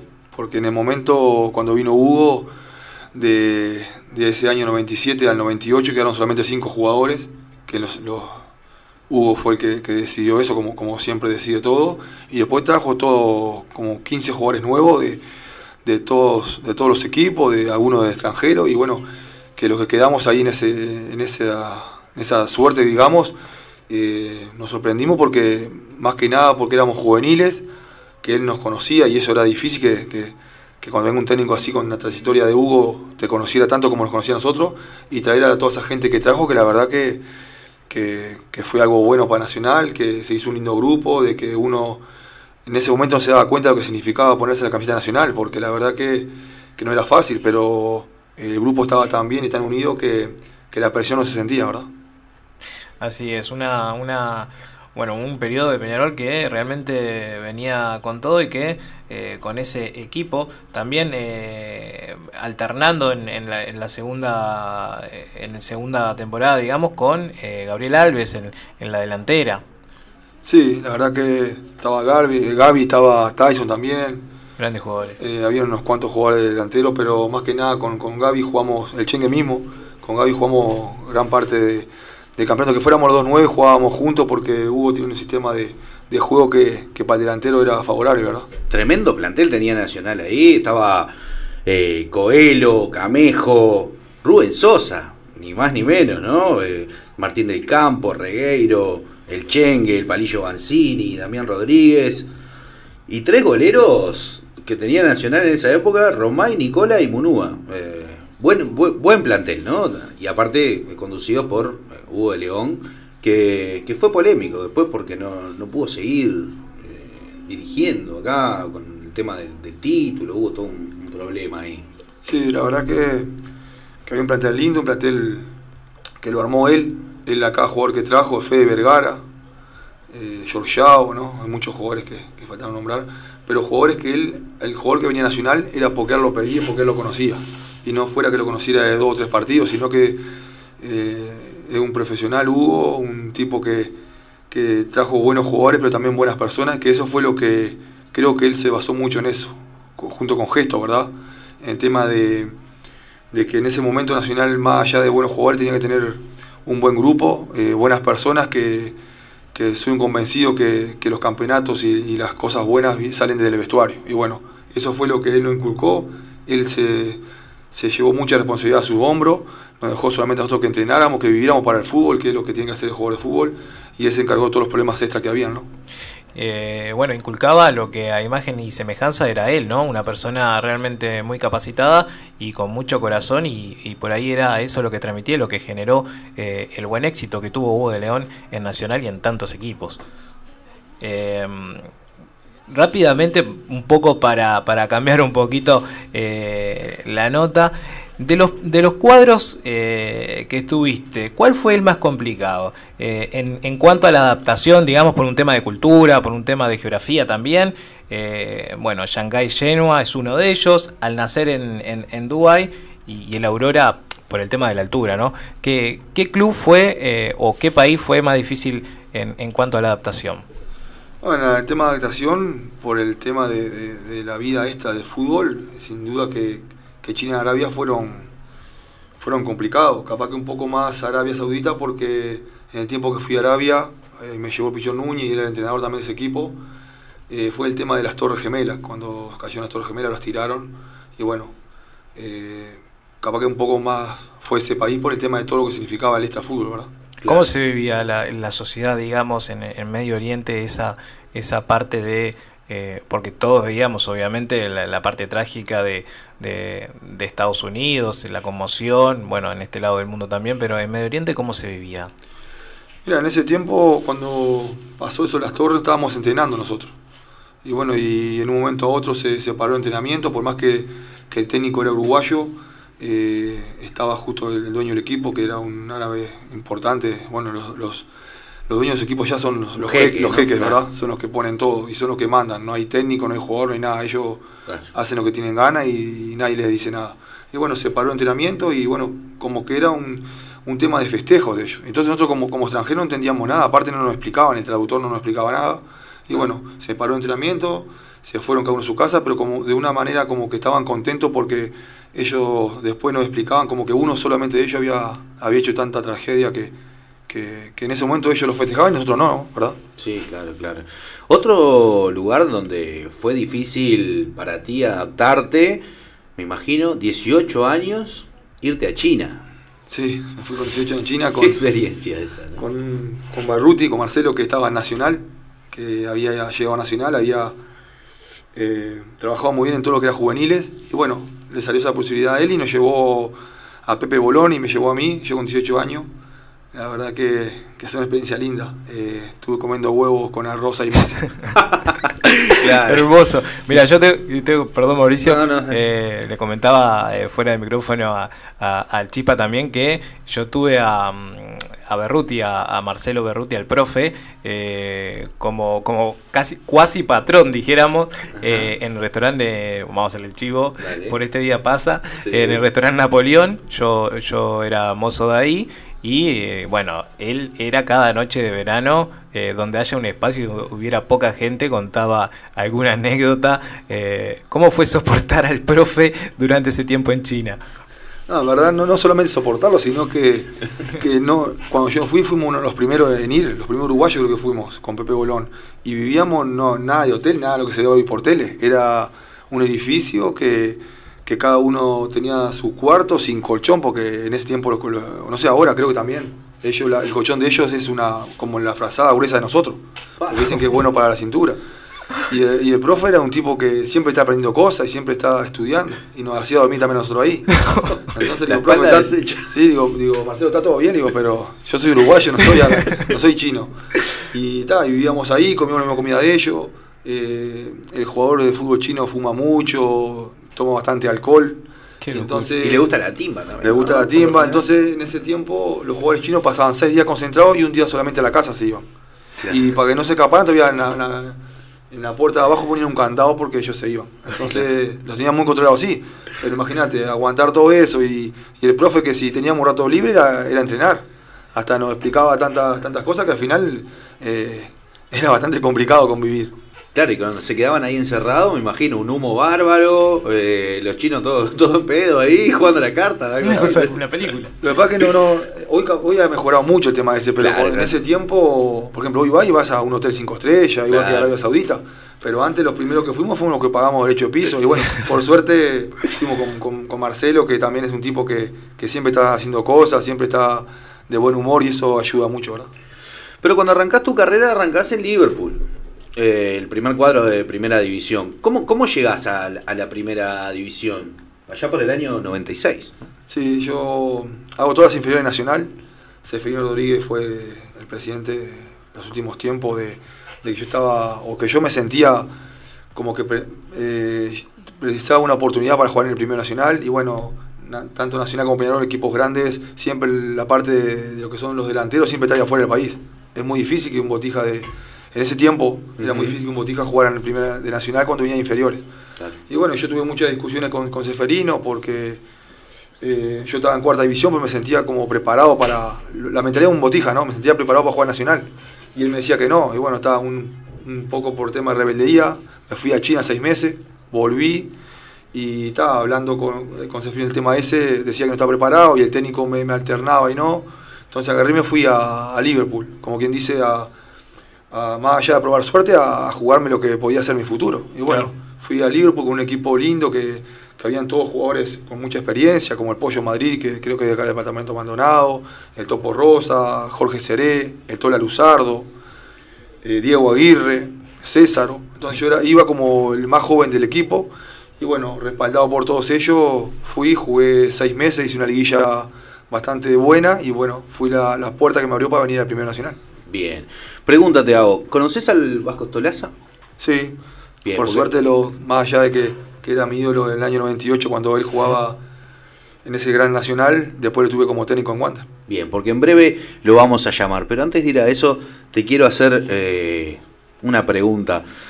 ¿Cuál fue para vos tu mejor gol eh, como jugador profesional? Así, el, gol que recuerdes, por ahí el más importante, el más lindo. Yo vi, por ejemplo, recuerdo uno que era que fue una media chilena ahí después de un tiro libre de Sosa que pegó en el travesaño, agarraste ese rebote y fue un golazo. Eh, pero no sé, me gustaría que me, que me digas tú cuál fue para vos tu, tu mejor gol. Ah, ese, más que nada, ese que si tuvo es un gol lindo, capaz, porque no es muy, muy común y se tiene que dar toda la situación para, para poder hacer eso, o pensar eso en el momento. Pero uno de los que más me, me dejó contento me llena de alegría. Es un gol contra River, que Fleita era el técnico, y faltaban creo que dos minutos, un día llovía mucho, y Fleita me pone y vamos perdiendo 1 a 0. El que, el que ganara pasaba a Libertadores, entonces era Nacional y River, River ganaba 1 a 0 y para que siempre hacer los cambios tiene que salir el balón afuera o una falta. Justo cuando faltando dos minutos me pone Fleitas, es en un córner a favor, que lo tira Carrasco. Y bueno, hace el cambio, entro y la primera pelota que tocó hago el gol, el 1 a 1. Entonces eso fue algo importante, porque después fuimos penal y, ahí fuimos a Libertadores. Pero eso son cosas que, más que ya de, por el gol, sino uno siendo hincha, es lo que, lo que más le gusta, ¿verdad? Claro, me imagino. Eh, podríamos hablar muchísimo más de tu historia, pero eh, también se nos viene algo lindo el fin de semana. Aparte de la vuelta al fútbol, se viene un clásico, ¿no? Volvemos con, con un clásico, cuarta fecha, Nacional y Peñarol. ¿Cómo, ¿Cómo ves ese partido? Porque aparte con todo lo que implica esta nueva normalidad, sin público, vos como jugador también, ¿cómo, cómo ves que le, que le puede afectar a los jugadores? Porque sin duda que una cosa es jugar con hinchada, que, empuja, y otra sin, sin hinchada. ¿Cómo, cómo, ¿Cómo ves todo esto? Sí, sin duda que, que para mí no, en lo personal no cambia nada, pues yo no, no soy de los clásicos, prefiero quedar con mis amigos, hacer un asado y, y mirarlo por tele. Lo disfruto más así. Pero después a los jugadores, y sí, supongo le va a afectar, porque uno está deseando, en el tiempo que yo jugaba, eh, nos daban el título, lo primero que mirábamos era cuando era el clásico, porque es un partido esperado por tanto los jugadores nacional como de Peñarol. Es un partido que, que el estadio está lleno, que, que lo vivís toda la semana, que, que es algo lindo de, de- ver cuando salí de, los céspedes al estadio, el trayecto, eso es hermoso, toda la gente esperando que, que pase el ómnibus para, para alentarte, es fundamental. Y bueno, eh, para ellos va a ser algo especial, a no tener su, su hinchada de cada equipo en la tribuna. Y bueno, esperemos que la gente entienda que, que por todo que está viviendo el país o el mundo, hoy por hoy que mirarlo a la casa y- y a- hacer caso a lo que dice la gente que sabe. Sin duda. Eh, tenemos a, al Vasco Ostolaza en línea, ¿puede ser, David? Vasco, ¿estás por ahí? Sí, ¿qué tal? Buenas tardes. Buenas tardes, Vasco. Eh, un gusto. Bienvenido a Nueva Normalidad. Estamos compartiendo mesa acá con el Chispa Delgado para hablar un poco de eh, eh, este clásico que se nos viene. Eh, contanos y contarle también a, nuestros oyentes que te están escuchando eh, cómo estás viviendo esta previa y, y- qué deparás para este fin de semana. Bueno, primero que nada, gracias por, por convocarme y poder participar.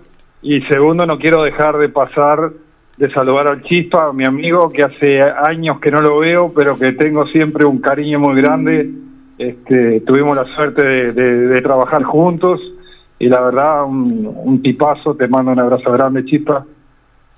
Bueno, Vasquito, muchas gracias por, por el saludo.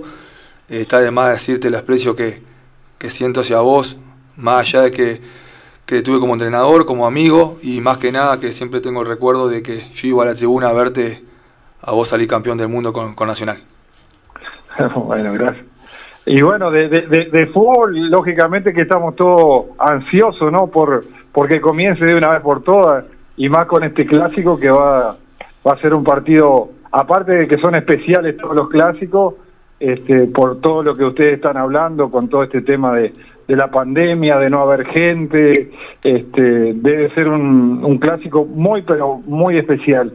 Este, así que veremos, a ver, esperemos que, primero que nada, que, que sea un clásico que, que sea en paz, principalmente, ¿no? Principalmente fuera del estadio, ya que es muy difícil de, controlar, pero que seamos todos conscientes de que es un partido muy importante, pero que esto es deporte y puede haber tres resultados, ¿no? Entonces, ser consciente de eso, de que se pueden dar cualquiera de los tres resultados y, y no pasa nada. ¿Ha visto algo, cómo andás? Te habla Arnold Vasco. ¿Ha visto algo de, de fútbol últimamente? Sabemos que eh, estabas abocado a la selección femenina, eh, pero en este, en este lapso obviamente no hubo fútbol uruguayo, pero ¿tuviste tiempo de ver eh, alguna fecha de- de- del campeonato uruguayo, el equipo de Munúa? Y no, mira, primero que nada, estuve en el fútbol femenino y te, les cuento que, que fue una experiencia increíble, muy, muy, pero muy enriquecedora, de, yo diría de crecimiento total. Este, yo creo que hay que seguir apoyando y potenciando el fútbol femenino en todo el país. Este, sentí que, que, en el tiempo que estuve con, con ellas este, fue, hay unos, eh, unos deseos enormes de todos los que integran el fútbol femenino de, de, darle la oportunidad que se, que, se, que se merecen y que se le han ganado, de que puedan desempeñarse en este deporte que, que, que todos que- queremos, ¿no? Sinceramente vi que hay mucha gente capacitada, que mucha gente responsable y bueno, y los jóvenes de cada entrenamiento, en cada entrenamiento las jóvenes este dan todo, dan lo mejor. Y de fútbol, de, el fútbol uruguayo he visto poco, solo las informaciones que han salido, este y por las estadísticas veo que hay una buena buena delantera de, de Nacional, este, pero también con una defensa que, que le hacen gol fácil. Y en Peñarol, por lo que se ve, este, conforma una buena defensa, pero que no están muy lúcidos a la hora de atacar. Todo esto viendo las estadísticas nada más, ¿no? Así es.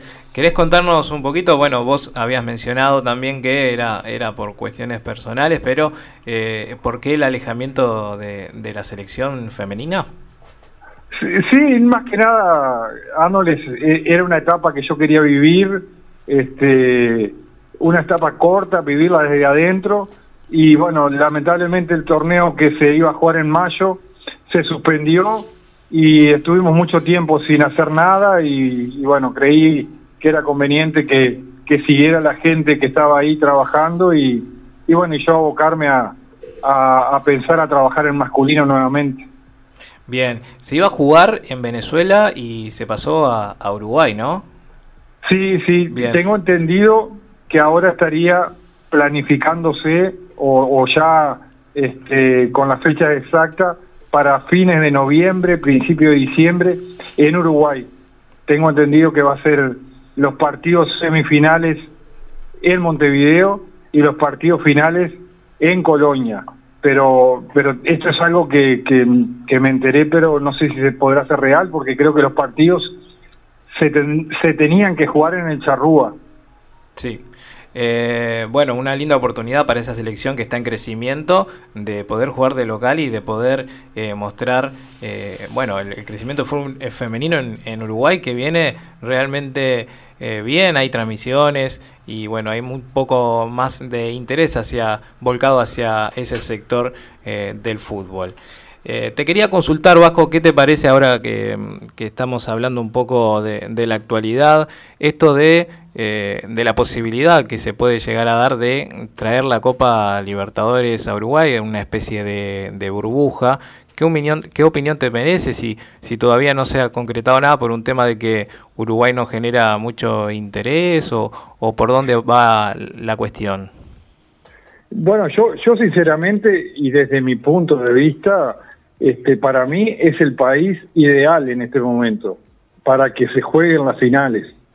Este, indudablemente que no hay otro país que esté mejor, por suerte este, hemos mantenido este, el protocolo. Hola. Sí, sí, se escucha perfecto. Eh, ahí está. Este, hemos ma- mantenido bien el protocolo y nos ha ido bien con el tema del control del- de, de este virus, que es una incertidumbre total. Así que yo creo que, lógicamente, capaz que a- este, no tengamos tanta fuerza a nivel eh, de la Conmebol, pero me parece que sería ideal que pudieran venir acá. Es una solución, creo que la Conmebol lo tendría que tomar muy seriamente, venir a Uruguay y bueno, y como, no- como se va a jugar sin público, hay, se puede preparar rápidamente los estadios, dejarlos acordes para, para que eh, cumplan los requisitos que se necesitan para, que, para recibir a, lo- a los equipos. Que así sea, Vasco. Esperamos poder vivir una Copa Libertadores desde aquí, desde Uruguay, con todo lo que eso le generaría también como ingresos eh, al país y también como, como, publicidad a, a nivel mundial. Vasco, no te queremos quitar más tiempo. Realmente un privilegio para nosotros que, que nos acompañes y que nos prestes tu tiempo para, para compartir tu punto de vista eh, en, en- de cara al clásico que se viene. Y a su vez quería aprovechar para preguntarte a ver si te animás a jugarte con un resultado para este fin de semana. ay, ay, ay, qué, qué, qué difícil. Este, yo creo que antes de un partido nunca podría decidir un, un, un resultado. Demasiado que hablás, y, y- y en, y en los clásicos, este, menos todavía. Ya casi que te digo que si, a- si acertara, te- me pondría a jugar al 5 de oro. porque es muy difícil, pero bueno, lo, lo, siento como que va a ser un partido muy trabado. este, me imagino que no ninguno de los dos equipos va a estar en ritmo. este, entonces, no, no veo que sea un, un, un partido abierto, lo considero un partido cerrado. Este, me, me la juego, me la juego por un empate. Un empate, bien, bien, bien. Se la jugó el Vasco con el resultado que, por lo que decís, un 1 a 1, ¿no? Sí, sí, eh, un partido cerrado. Puede ser un 1 a 1 o un 0 a 0, pero lo veo, lo veo cerrado el partido. Bien. Vasco, eh, muchísimas gracias. Para cerrar te hago la última. Eh, ¿Te gustaría volver a, a- a ser entrenador de, de Nacional? Y bueno, mirá, eh, el, el- el ser entrenador es algo que, que, que cuando dejé de jugar al fútbol dije que lo iba, lo iba a asumir y siempre mi, mi sueño es poder estar trabajando. Siempre estoy muy agradecido a todos los equipos que me han dado la oportunidad. Nacional me dio la oportunidad, pero también me echó y, y bueno, no, no le gustaron los resultados, a pesar de que fue muy corto el tiempo que estuve. este, pero bueno, si, si en algún momento la gente cree que pueda estar, este, es- lo, lo analizaré y lo veré, pero bueno, en este caso uno, uno sabe que es muy difícil, hay mucha gente que está trabajando este, y, y- está muy capacitada para trabajar en un equipo como Nacional. En este momento hay un gran entrenador, Este, hubo grandes entrenadores como Alvarito Gutiérrez ante- anteriormente, así que no, no, no me ilusiono para nada, este, así que veremos. Sí quiero seguir trabajando como entrenador. Muy bien, Vasco, muchas gracias realmente por estos minutos brindados. Te mandamos un abrazo grande y bueno, que, que- que pronto vuelva al trabajo, aunque sabemos que está disfrutando ahora de lo que toca de la familia. Y, y bueno, vamos arriba. Gracias, Vasco, por la comunicación. Bueno, gracias a ustedes por tenerme presente, les mando un abrazo grande y al Chispa, abrazo Chispa, Saludos, Vasco. Vamos arriba. abrazo grande. Muchas gracias, Vasco. Ahí lo teníamos, eh, contacto telefónico como prometimos con, con el Vasco Ostolaza. Chipa, eh, tu perspectiva para el clásico, ¿vienen ahí de, un poco de la mano de lo que opina el Vasco o vas por otro lado en cuanto al partido? ¿Cómo, cómo pensás que se puede dar este, este clásico? No, más allá de lo que dice el Vasco, creo que la mayoría de la gente piensa lo mismo. Si haya jugado al fútbol o no, me parece que va a ser un partido así como lo escribió él, con pocos goles, con ojalá que haya muchos goles y muchas chances de- para los delanteros, pero me parece que va a ser un partido muy, muy trabado, muy cerrado y bueno, que ninguno de los dos va a querer arriesgar mucho porque es el primer partido que después de toda la pandemia van a jugar y eso les va a marcar un poco el camino.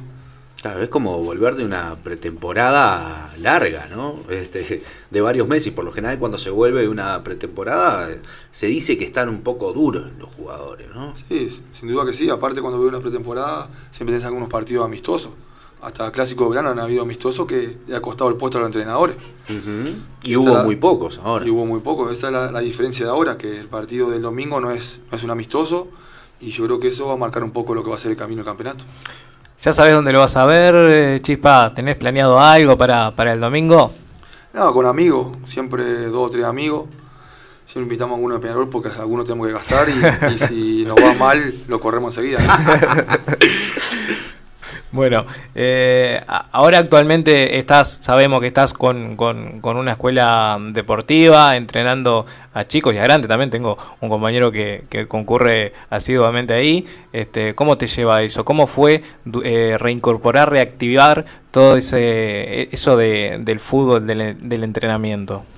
Mira, la verdad que ya va a ser cinco meses que la escuelita está parada por, por todo este tema y supongo que por este que queda del año, este tiempo, no, no, no creo que la, comience porque yo era un, o soy, junto con el Chengue, alguien que pensamos que, que el niño tiene que tener toda la herramienta para entrenar. O sea, en verano lugar abierto, sin duda, y en invierno tiene que ser lugar cerrado para que el niño no tenga no tenga ninguna excusa para decir que no va a entrenar. O sea que si se moja o no se moja, no, no, no hay excusa en eso, sino que se le brinda algo para que vaya a un lugar cerrado a entrenar.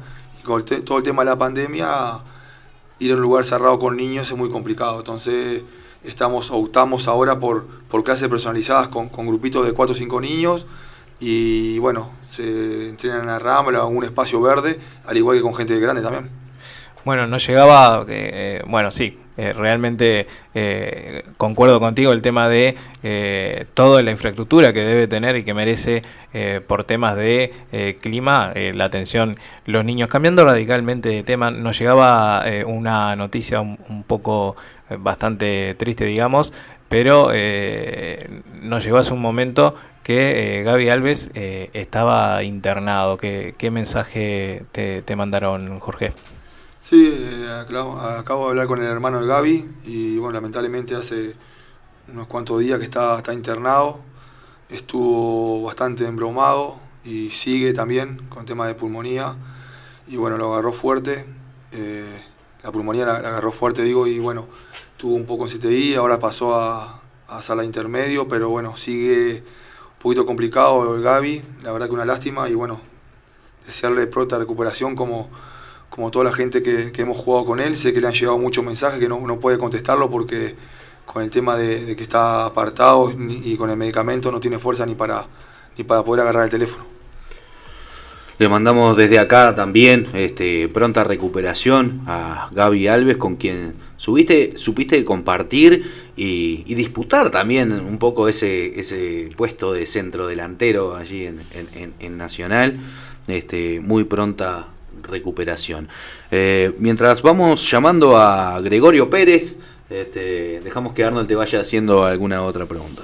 ¿Tenés eh, algo respecto a Gregorio? No- sabemos que no, no compartiste plantel, obviamente, pero, pero ¿cómo ves a Gregorio como, como técnico, digamos? ¿Tenés alguna opinión de él? Ah, sin duda que, que de la buena manera siempre fuimos rivales por, por- por los equipos que él entrenó y yo jugué, no tuve la, la suerte que me pudiera dirigir, pero en el fútbol todos nos conocemos, más aquí en Uruguay, y por suerte tengo amigos o conocidos de, Peñarol que, he compartido fuera de la cancha y bueno, no hay un, jugador de, que hable mal de él. Eh, son todas las mejores opiniones de él, como, más allá de como entrenador, sino como persona, cómo se, maneja él con el tema de, la gente que, que él ha dirigido y los compañeros que ha tenido trabajo, ¿verdad? Lo tengo, perdóname que los corte, pero lo tengo en línea, Gregorio Pérez. A ver, ahí me cortó. Para un segundito. ¿Qué pasó? No me cortes, Gregorio. Para que- Estamos 100% en vivo en Láser FM y, y justo me había atendido Gregorio Pérez. ¿Me escuchás, Gregorio? Te hablamos de Láser FM.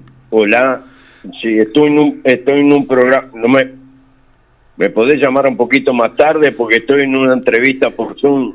Ah, bien, porque estamos en vivo, te estábamos llamando, estamos acá con, con el Chispa Delgado. Y hasta que, pero, pero hasta qué hora, hasta qué hora me puedes esperar. Estamos hasta las 2 de la tarde. Eh, esto es producción 100% en vivo. Eh, Lo que pasa es que estoy en una entrevista por Zoom, disculpame, mi. Gregorio, no hay problema. Tú envíanos un, un mensaje cuando quedes libre y vemos si estamos al aire todavía. Te volvemos a, a contactar. Dale. Disculpa. Muchísimas gracias. Un abrazo. Bueno, los hinchas de Peñarol eh, un poco se nos van a molestar porque tuvimos dos referentes de Nacional, pero bueno, son las cosas. Eh, ustedes fueron testigos, obviamente, de lo que estaba pasando. 100% en vivo para que el hincha de Peñarol no se queje de que eh, no hicimos el, el- el contacto. Este, lo, habíamos hablado este, con Gregorio, bueno, justo eh, coincidió que está en otra, en otra entrevista, que claro, es lógico que, que nada, en la previa al clásico, este, figuras como, como son el Chispa, el Vasco, eh, Gregorio Pérez y, todos los grandes eh, referentes de, de- estos dos grandes del fútbol uruguayo, los más grandes, este, eh, iban a estar ocupados y bueno, lo agarramos justo a Gregorio eh, en una entrevista.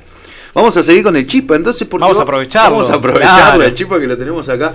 Este, contanos alguna alguna historia y alguna el, el Chenque tiene fama de meter las manos, ¿no? Eh, vamos eh, puntualmente a eso. Eh, ¿Te ha tocado estar, no sé si espalda con espalda con el Chenque, pero, pero han tenido alguna, alguna ahí de, de- de- de vestuario, de, de- de- alguna historia que nos puedas compartir de esa del Chenque? No, más, más que nada sí, pero siempre atrás de él, ¿no? Agarrándolo. o, o cuando venía alguno a ataca- atacarme a mí, lo, lo mandaba él al frente.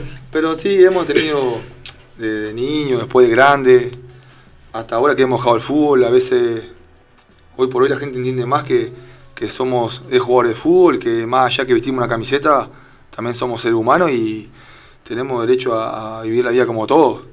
Pero bueno, la última que tuve con él fue un problema personal que, que tuve yo y bueno, yo estaba enojado y, y él me dice, bueno, estás enojado, vení, vamos a pelear conmigo. Y digo, no, está loco, está loco Moreno, contigo no. Se te fue la Sí, calentura. a seguir. Realmente sí, son, son muchas las anécdotas eh, vividas, obviamente eh, compartidas. Yo quiero volver un poquito, obviamente que las anécdotas son hermosas. Yo quiero volver un poquito a esto de, de, de la escuelita, de, de- entrenar a, a- a gente, eh, bueno, a niños, a adultos. ¿Cuándo, ¿Cómo fue la decisión? Porque generalmente, obviamente, la mayoría busca estar ligado al fútbol después de, de- de la actividad, ¿no? ¿Cómo fue la, la decisión de crear todo esto? De formar una escuela de fútbol, canchas de fútbol 5, bueno, una de las primeras de Joe Wall, que he jugado realmente muy buena, muy eh, una innovación Come también. piernas como loco, eso, porque no para. ¿Cómo fue la idea de esto?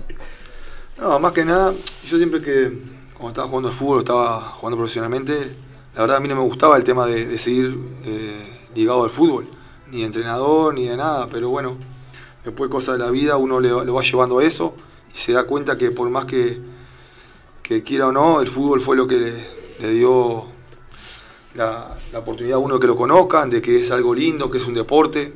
Y bueno, más allá de, todo, se dio por el tema de los niños, por el tema de que de, inculcarles al chico o al niño que haga deporte, en este caso de fútbol, pero hay mucho deporte. Yo me dediqué más al fútbol, entonces es más allá lo que le puedo brindar es eso, el tema de, fútbol, el tema que, el fútbol es algo lindo porque más allá de que uno pueda jugar en primera división o no, hay muy pocos los que llegan a jugar a primera división, hay muchos chicos que van por el camino, entonces nos dedicamos mucho más a, ese tema, al tema del niño que queda por el camino, de incu- inculcarles que, si llega primero o no, no es un fracaso, sino que a veces hay otras cosas que, que no solamente son condiciones.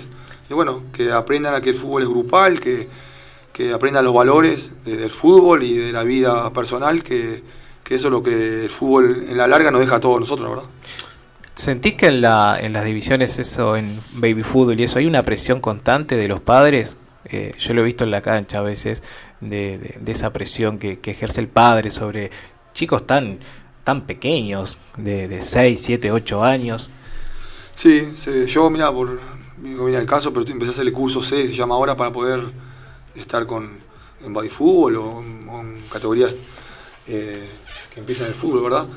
Pero sí, se, ve eso, capaz que hoy se ve un poco menos, pero los chicos van a jugar al fútbol con una presión que, que no está buena, no, no disfrutan al final, por eso más que nada, capaz que fue un poco también la escuelita, porque la escuelita, lo primero que se le pide al padre es que, que lo lleve al niño, que, que lo deje disfrutar, que si ve que el padre no se aguanta en gritarle o en inculcarle cómo pegarle la pelota, cómo agarrarle el golero, que no traiga una escuelita, que lo agarre él, lo lleve a un campito, que hoy quedan pocos, que eso no, no- no es tan bueno, quedan poquitos campitos, que lo lleve y le enseñe él, sino que lo deje ir a la escuelita, que lo deje el niño se disfrute, que, que se vaya contento, que es fundamental, y bueno, y el niño si no se equivoca es imposible corregirlo, tiene que equivo- equivocarse para, para poder uno corregirlo, y se equivoca muchas veces, se equivoca poca, pero bueno, ahí el niño en esta edad de que estamos nosotros absorbe todo, y bueno, uno se pone contento cuando lo, lo encuentran a uno en el súper o, o en- la calle caminando y lo primero que hace es venir a darle un beso, un abrazo,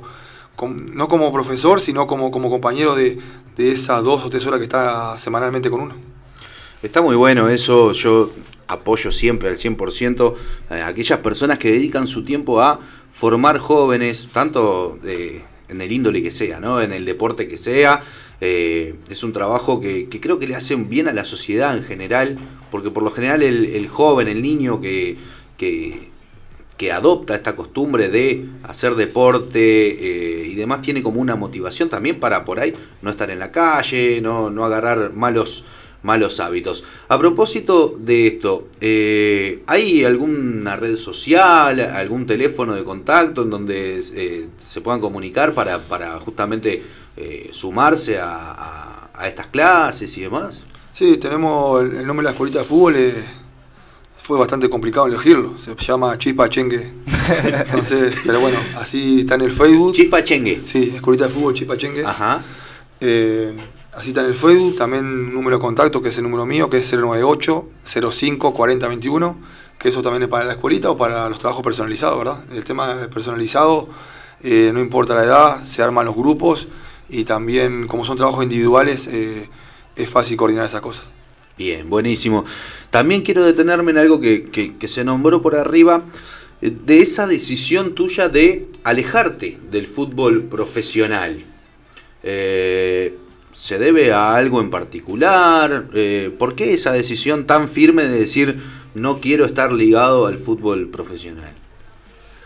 No, no sé, no, no es por nada malo ni nada bueno, es una decisión que tomé yo porque jugué mucho tiempo, gracias a Dios, profesionalmente y, y muchas veces ven bastantes justicias que, que la gente a veces no, no, no, no- no se da cuenta o no le importa o no, o no está enterada porque lo único que quiere es que llegue el domingo y ver a su equipo ganar. Y bueno, uno que convive mucho tiempo en eso, ve cosas que pasan en, en el, en el tema de fútbol, como me pasa en muchos trabajos, ¿verdad? Pero bueno, yo estaba en el tema de fútbol, que, que a veces no es tan buena. Entonces, eh, uno terminó su carrera eh, bien, con mucha gente amiga, con muchos conocidos, que eso es lo que, lo que más recalco de, de, de todo lo que, que pude aprender del fútbol. Que hoy levanto teléfono y puedo llamar a cualquier compañero o no es compañero o que nunca, nunca haya compartido un vestuario y tengo las puertas abiertas y eso es lo que me deja orgullo y no quiero, cuando uno es entrenador a veces tiene que tomar decisiones y a veces las toma bien, a veces las toma errada, pero eso trae a veces eh, opiniones buenas, opiniones malas, co- como en todo sentido. Entonces, ¿para qué pasar sobre eso si, si puedo dedicarme a los chicos, que, que es lo que me gusta, lo que es mi pasión y, y lo que me siento satisfecho, ¿verdad? Bien, perfecto. Y ahora, yendo nuevamente al clásico, viste, te llevamos por todos lados. Este, es un, paseo bárbaro que te estamos haciendo. Yendo al clásico ahora, el fin de semana. eh, ¿cómo, ¿Cómo ves el plantel de Nacional, eh, técnicamente hablando, eh, en cuanto a sus virtudes o sus fortalezas y sus debilidades? ¿Cómo, cómo ves este Nacional que, va a jugar el domingo? Mira, yo creo que, el, Vasco fue bien clarito con- con lo que comentó tanto de Peñarol como Nacional. Me parece que, que todo el que, el que sigue un poquito el fútbol uruguayo se da cuenta que, que lo que dijo él está clarito. Digo, Nacional está haciendo goles en todos los últimos partidos que ha hecho de entrenamiento, ha hecho goles, y tam- pero también la han hecho.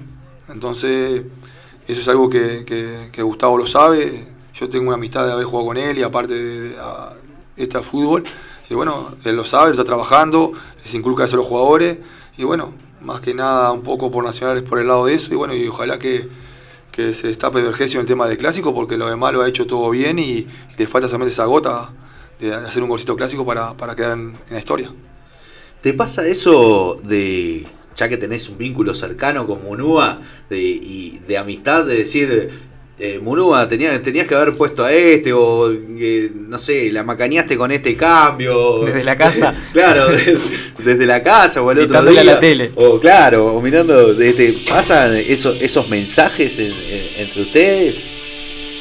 No, no, la verdad que mandaba un mensaje así de, de- de aliento o no, pero pero no se, no se habla muchas cosas de esas, sí, alguna broma a vez en cuando, pero, pero no de, de eso porque ya salieron a falta de respeto. Una cosa hay que tener claro, una cosa es, es la amistad que pueda tener uno y otra cosa es eh, meterse en esos temas que ya salieron a falta de respeto y no se lo haría ni tampoco creo que lo permitiría él. Sí, en tema de broma, como a su caso, de cómo se viste, cómo se peina o, o como esas cosas, sí, pero son cosas más bien de vestuario, ¿verdad? Claro, claro, claro. Me imagino. Eh, bien, así que vos también ves un, partido cerrado. Hablamos eh, un poco de Nacional. Eh, a Peñarol, ¿cómo lo ves? Incluso, este. eh, no, de- decime tú, tú, ¿cómo, cómo ves a Peñarol puntualmente. Ah, y, Peñarol creo que tiene un técnico muy inteligente, un técnico que, sin duda sabe mucho de fútbol, lo, lo que ha significado él para el país, para afuera del país también. Un tipo inteligente como a nivel que, que Munúa, técnicos jóvenes que traen cosas nuevas de, de- de Europa como han estado ellos. Pero bueno, creo que Peñarol depende mucho también si juega el cebolla o no. No, no a nivel tanto capaz que de, de- de lo que pueda hacer en la cancha, sino lo que significa él para sus propios compañeros. Y creo que a Nacional también eso lo, lo, lo puede favorecer o no. Pero bueno, esperemos que, que si es por mí que juegue el cebolla, que puedan jugar todos los que estén, estén capacitados para jugar, porque así va a ser un lindo espectáculo para toda la gente. ¿Sentís que, que- que es un que inclina un poco la balanza eh, esto que pasó con, con Guzmán Corujo, que, que era un defensa que estaba realmente bien posicionado, digamos, en, en la defensa de Nacional? Sí, puede, puede, puede afectar un poco, sí, eso. Pero no nos olvidemos que, que los partidos clásicos son todos distintos. A veces uno a nivel grupal o a nivel individual viene, viene no dando mejor, lo mejor de uno y a nivel clásico, en este caso capaz que no va a ser tanto eso, pero uno cuando sale del túnel y ve, ve ese barullo de que nosotros estamos a, a un metro de distancia y, y en ese momento a un metro no, no ni lo que te dice, eso es una granadina que, que el jugador solamente de fútbol lo sabe y que, que es un, un empuje para, para todo jugador. Perfecto, eh, lo tenemos a, a Gregorio. Ahora sí, creo que terminó la reunión por Zoom. ¿Estás por ahí, Gregorio? Sí, sí. Muchísimo- Un gusto poder compartir con ustedes. Muchísimas gracias por, por atendernos y por dedicarnos unos minutos.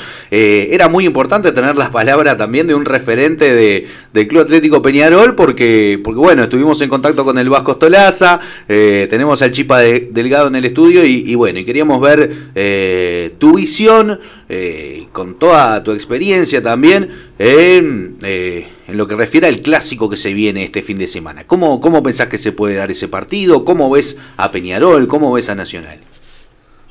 Bueno, primero que nada, un saludo a, la, a ustedes ahí, a Chipa Delgado también. Este, me alegro que hayan tenido contacto con el Vasquito Talaza. Este, pero bueno, nosotros este, realmente, eh, previo siempre a estos partidos clásicos que no son un partido más, que son un partido muy especial, este, se habla muchísimo este, antes, durante y después de finalizados estos partidos, por lo que significan los clásicos, la historia de los mismos, pero este se da en un aspecto un poco muy especial, diríamos, en el sentido de que nos crea ciertas incógnitas producto de, lo que ha pasado y lo que está pasando con la pandemia. Van, ya van casi cinco meses o algo más de que no hay actividad oficial, se va a reiniciar en el día de mañana, bueno, el domingo el clásico, este, hay que ver en qué condiciones llegan los equipos y que no solo en lo físico se hayan preparado bien, sino también yo pienso de que acá la parte psicológica, mental juega mucho por todo lo que se padeció durante todo este tiempo. Y también este hay un condimento muy especial ya que van a haber cinco cambios. En fin todavía al menos hasta las horas de hoy vemos que o, escuchamos que hay algunas dudas en los equipos por lesiones que, que, tienen uno y otro. Así que bueno este se va, vamos a, presenciar un clásico por televisión sin público en la tribuna. Esa gran pasión que, y lo que significa jugar en un estadio un clásico y con público a jugar sin el mismo. Entonces, bueno, este, esperemos que, que acontezca todo esto. Bien, gracias Gregorio. Eh, no tenemos mucho tiempo, obviamente estamos cortos de tiempo. Quería un concepto general de, qué piensa de, del fútbol de Forlán. Eh, hace, ¿Está haciendo bien las cosas? ¿Cómo lo ve a Forlán en, en esta faceta de técnico? Bueno, está como comenzó su carrera este, justo en un equipo grande también, un equipo donde él jugó, pero es un profesional que ha tenido una carrera maravillosa como jugador, que ha tenido, que ha jugado en distintas ligas muy importantes y equipos en el mundo, donde ha recogido experiencia, donde lo han dirigido técnicos de, gran nivel. Yo pienso de que, este, bueno, el comienzo fue un equipo grande y es Peñarol, no hay que apresurarse ni abrir un juicio. Yo no lo voy a hacer, lógicamente, por respeto, para nada. Le tengo gran fe y gran confianza, pero Peñarol tiene que tener paciencia, respaldarlo, apuntalarlo más allá de los resultados y pensar en un futuro. Este, no me cabe la menor duda que capacidad tiene, pero bueno, el fútbol a veces se maneja, a veces no, los resultados son muy importantes y eso lleva a que este, no, no se tenga la, la paciencia que realmente se tiene que tener con un técnico joven. Pero tengo mucha fe en él. Bien, ese es el gran inconveniente en los cuadros grandes, ¿no? La paciencia. Eh, ¿Cree que con esta nueva directiva... No, escúchame, eh, de los grandes y de los chicos. Hoy en el fútbol no, no hay paciencia, hoy en el fútbol no, no se tiene paciencia con los proyectos que tanto se habla, pero bueno, los resultados mandan. Así es. Le iba a consultar si, si mm, con esta nueva dirigencia cree que hay un poco más de paciencia o es todo lo mismo. No importa quién esté al mando, eh, la presión existe siempre y, y somos presos, o son presos, mejor dicho, de dicha presión. No, pero yo no puedo abrir un juicio este, sobre la dirigencia. Este, no, no, la verdad que no, en ese aspecto no, no me gusta analizar y dar opiniones. Y hablando de, tirar opiniones y de tirar resultados, Gregorio, ¿se animaría a, a, adelantar un posible resultado a modo un poco lúdico? Este, pero bueno, para, para para, para saber a ver que, si se anima a, adivinar, digamos, un, un resultado posible para este fin de semana, para el clásico. Mirá, yo llevo 55 años en el fútbol, voy a cumplir 40 como técnico y nunca me gustó adivinar. Así que no te puedo dar un resultado. Bien, pero se imagina también un poco, eh, comparte un poco la visión de- del Vasco y del Chispa de que va a ser un, un partido cerrado, eh, producto también de esta vuelta a la actividad y, de cómo se dan los clásicos. Sí, este, es una incógnita porque realmente este, se vuelve nuevamente a la competencia y hay que, lógico que los, los cuerpos técnicos van a, van a tomar sus recaudos, van a, a cuidarse. Aparte tienen algo importante en la manga, que tienen cinco cambios y eso en la toma de decisiones va a ser muy importante en el transcurso del partido. Gregorio, eh, muchísimas gracias por su tiempo.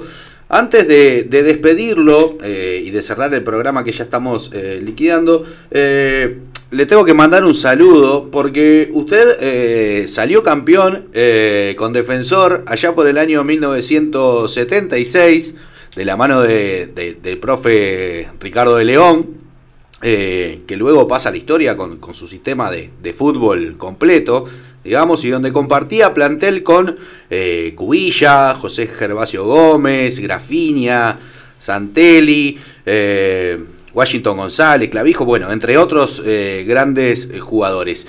Eh, ¿qué, qué, qué recuerdo le merece esa época? y el mejor. Te podrás imaginar en aquellos tiempos romper la hegemonía del fútbol uruguayo cuando Peñarol y Nacional o Nacional y Peñarol este, siempre eran los campeones. Y bueno, este, algo que quedó en la historia, que después otros equipos en desarrollo como defensor y defensor mismo, este, pudo, pudieron salir campeón y defensor repetir, pero como ese ese campeonato lógicamente que, que quedó grabado en la memoria de todos y aquellos que pudieron vivir aquellas generaciones lo, lo que fue eso ¿no? Bien, realmente inolvidable Bien, perfecto. Aprovecho y, y le mando los saludos de mi padre, que mientras usted estaba en la primera división, mi padre jugaba en los juveniles, que era como la cuarta en esa época, pero compartían entrenamientos de pressing y demás. Este, eh, con usted, Uberfil González le decían la pantera, y bueno, no quería dejar de mandarle los saludos de, de mi viejo. no te no te escuché el nombre bien Uberfil González se llama mi viejo. Él jugaba en los juveniles, en la cuarta división, y compar- eh, compartía plantel bueno con Fernando Alves, con Gerardo Caetano, que es un, un historiador hoy. sí sí sí sí Eh, Gregorio, Mandale un abrazo le mando, cómo no. Muchísimas gracias por su tiempo y bueno, y que pueda, que, que todos podamos, podamos disfrutar eh, este clásico en paz principalmente y con buen fútbol el fin de semana. Muchas gracias, eh. No gracias a ustedes les deseo lo mejor un saludo grande a todos Muchas gracias. Bueno, ahí pasaba Gregorio Pérez, que, tuvo algún inconveniente, pero tuvimos la palabra, lo queríamos tener. eh, así que bueno, muchas gracias a Gregorio. Y bueno, muchas gracias a, vos, Chispa, eh, por estar acá en los estudios. Y bueno, esperamos una segunda vuelta. Yo quiero tratar de concretar, a ver si Tarimash lo soportaste tantos años, a ver si lo soportas un poquito más. A traer al profe quizás más adelante, a ver si comparten alguna charla acá en la mesa. Sí, sin duda que sí. Ojalá que, que se pueda dar, que, que el profe ande por aquí, nos podamos encontrar. Sería un gusto después de tanto tiempo, te digo más, debe ser como 10 años que no, que no lo encuentro. Perfecto, bueno. Ah, Sí, eh, nos están eh, prácticamente echando de la radio unos obreros que nos están taladrando. Sepan disculpar los ruidos. eh, la verdad que bueno, estamos en, eh, en un edificio y hay, y hay gente que trabaja acá en las vueltas y bueno, justo se pusieron a trabajar ahora. Eh, las discul- las discul- disculpas del caso para, para todos nuestros oyentes.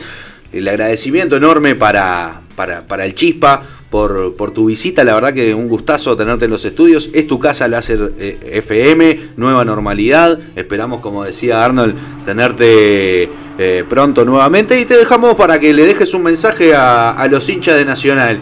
¿Eh? No, más que nada que, que bueno, si, ojalá puedan festejar el domingo si gana Nacional, pero que lo hagan desde su casa, que saquen la mano o la banderita por la, por, por la ventana más allá de todo en tema broma, pero sí que, que hagamos caso a la, a la gente que, que habla sobre esto que está pasando y bueno, y muchas gracias a los muchachos que están taladrando. Si termina Chispa Delgado, señoras y señores, buen fin de semana para todos. Ha sido un gusto eh, terminar esta primer semana de nueva normalidad con David Michael en los controles, eh, Arnold Fontes y bueno, y todos estos invitados de lujo como el Chispa que, que nos han visitado esta semana. No se pierdan el lunes, nos reencontramos a las 12 horas en el mismo lugar, nueva normalidad. Muchísimas gracias, buen fin de semana. Chao, chao, gente. Los esperamos el lunes. Gracias, David Michael, por darnos estos minutitos extras en el programa. Hasta luego, gente. Chau, chau.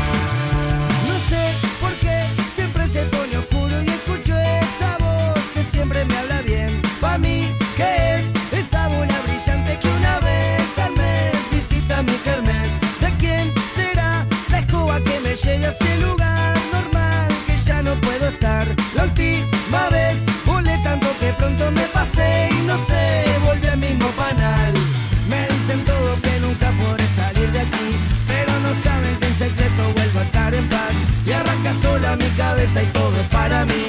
Y ese momento iluminado dice, ¿dónde estás?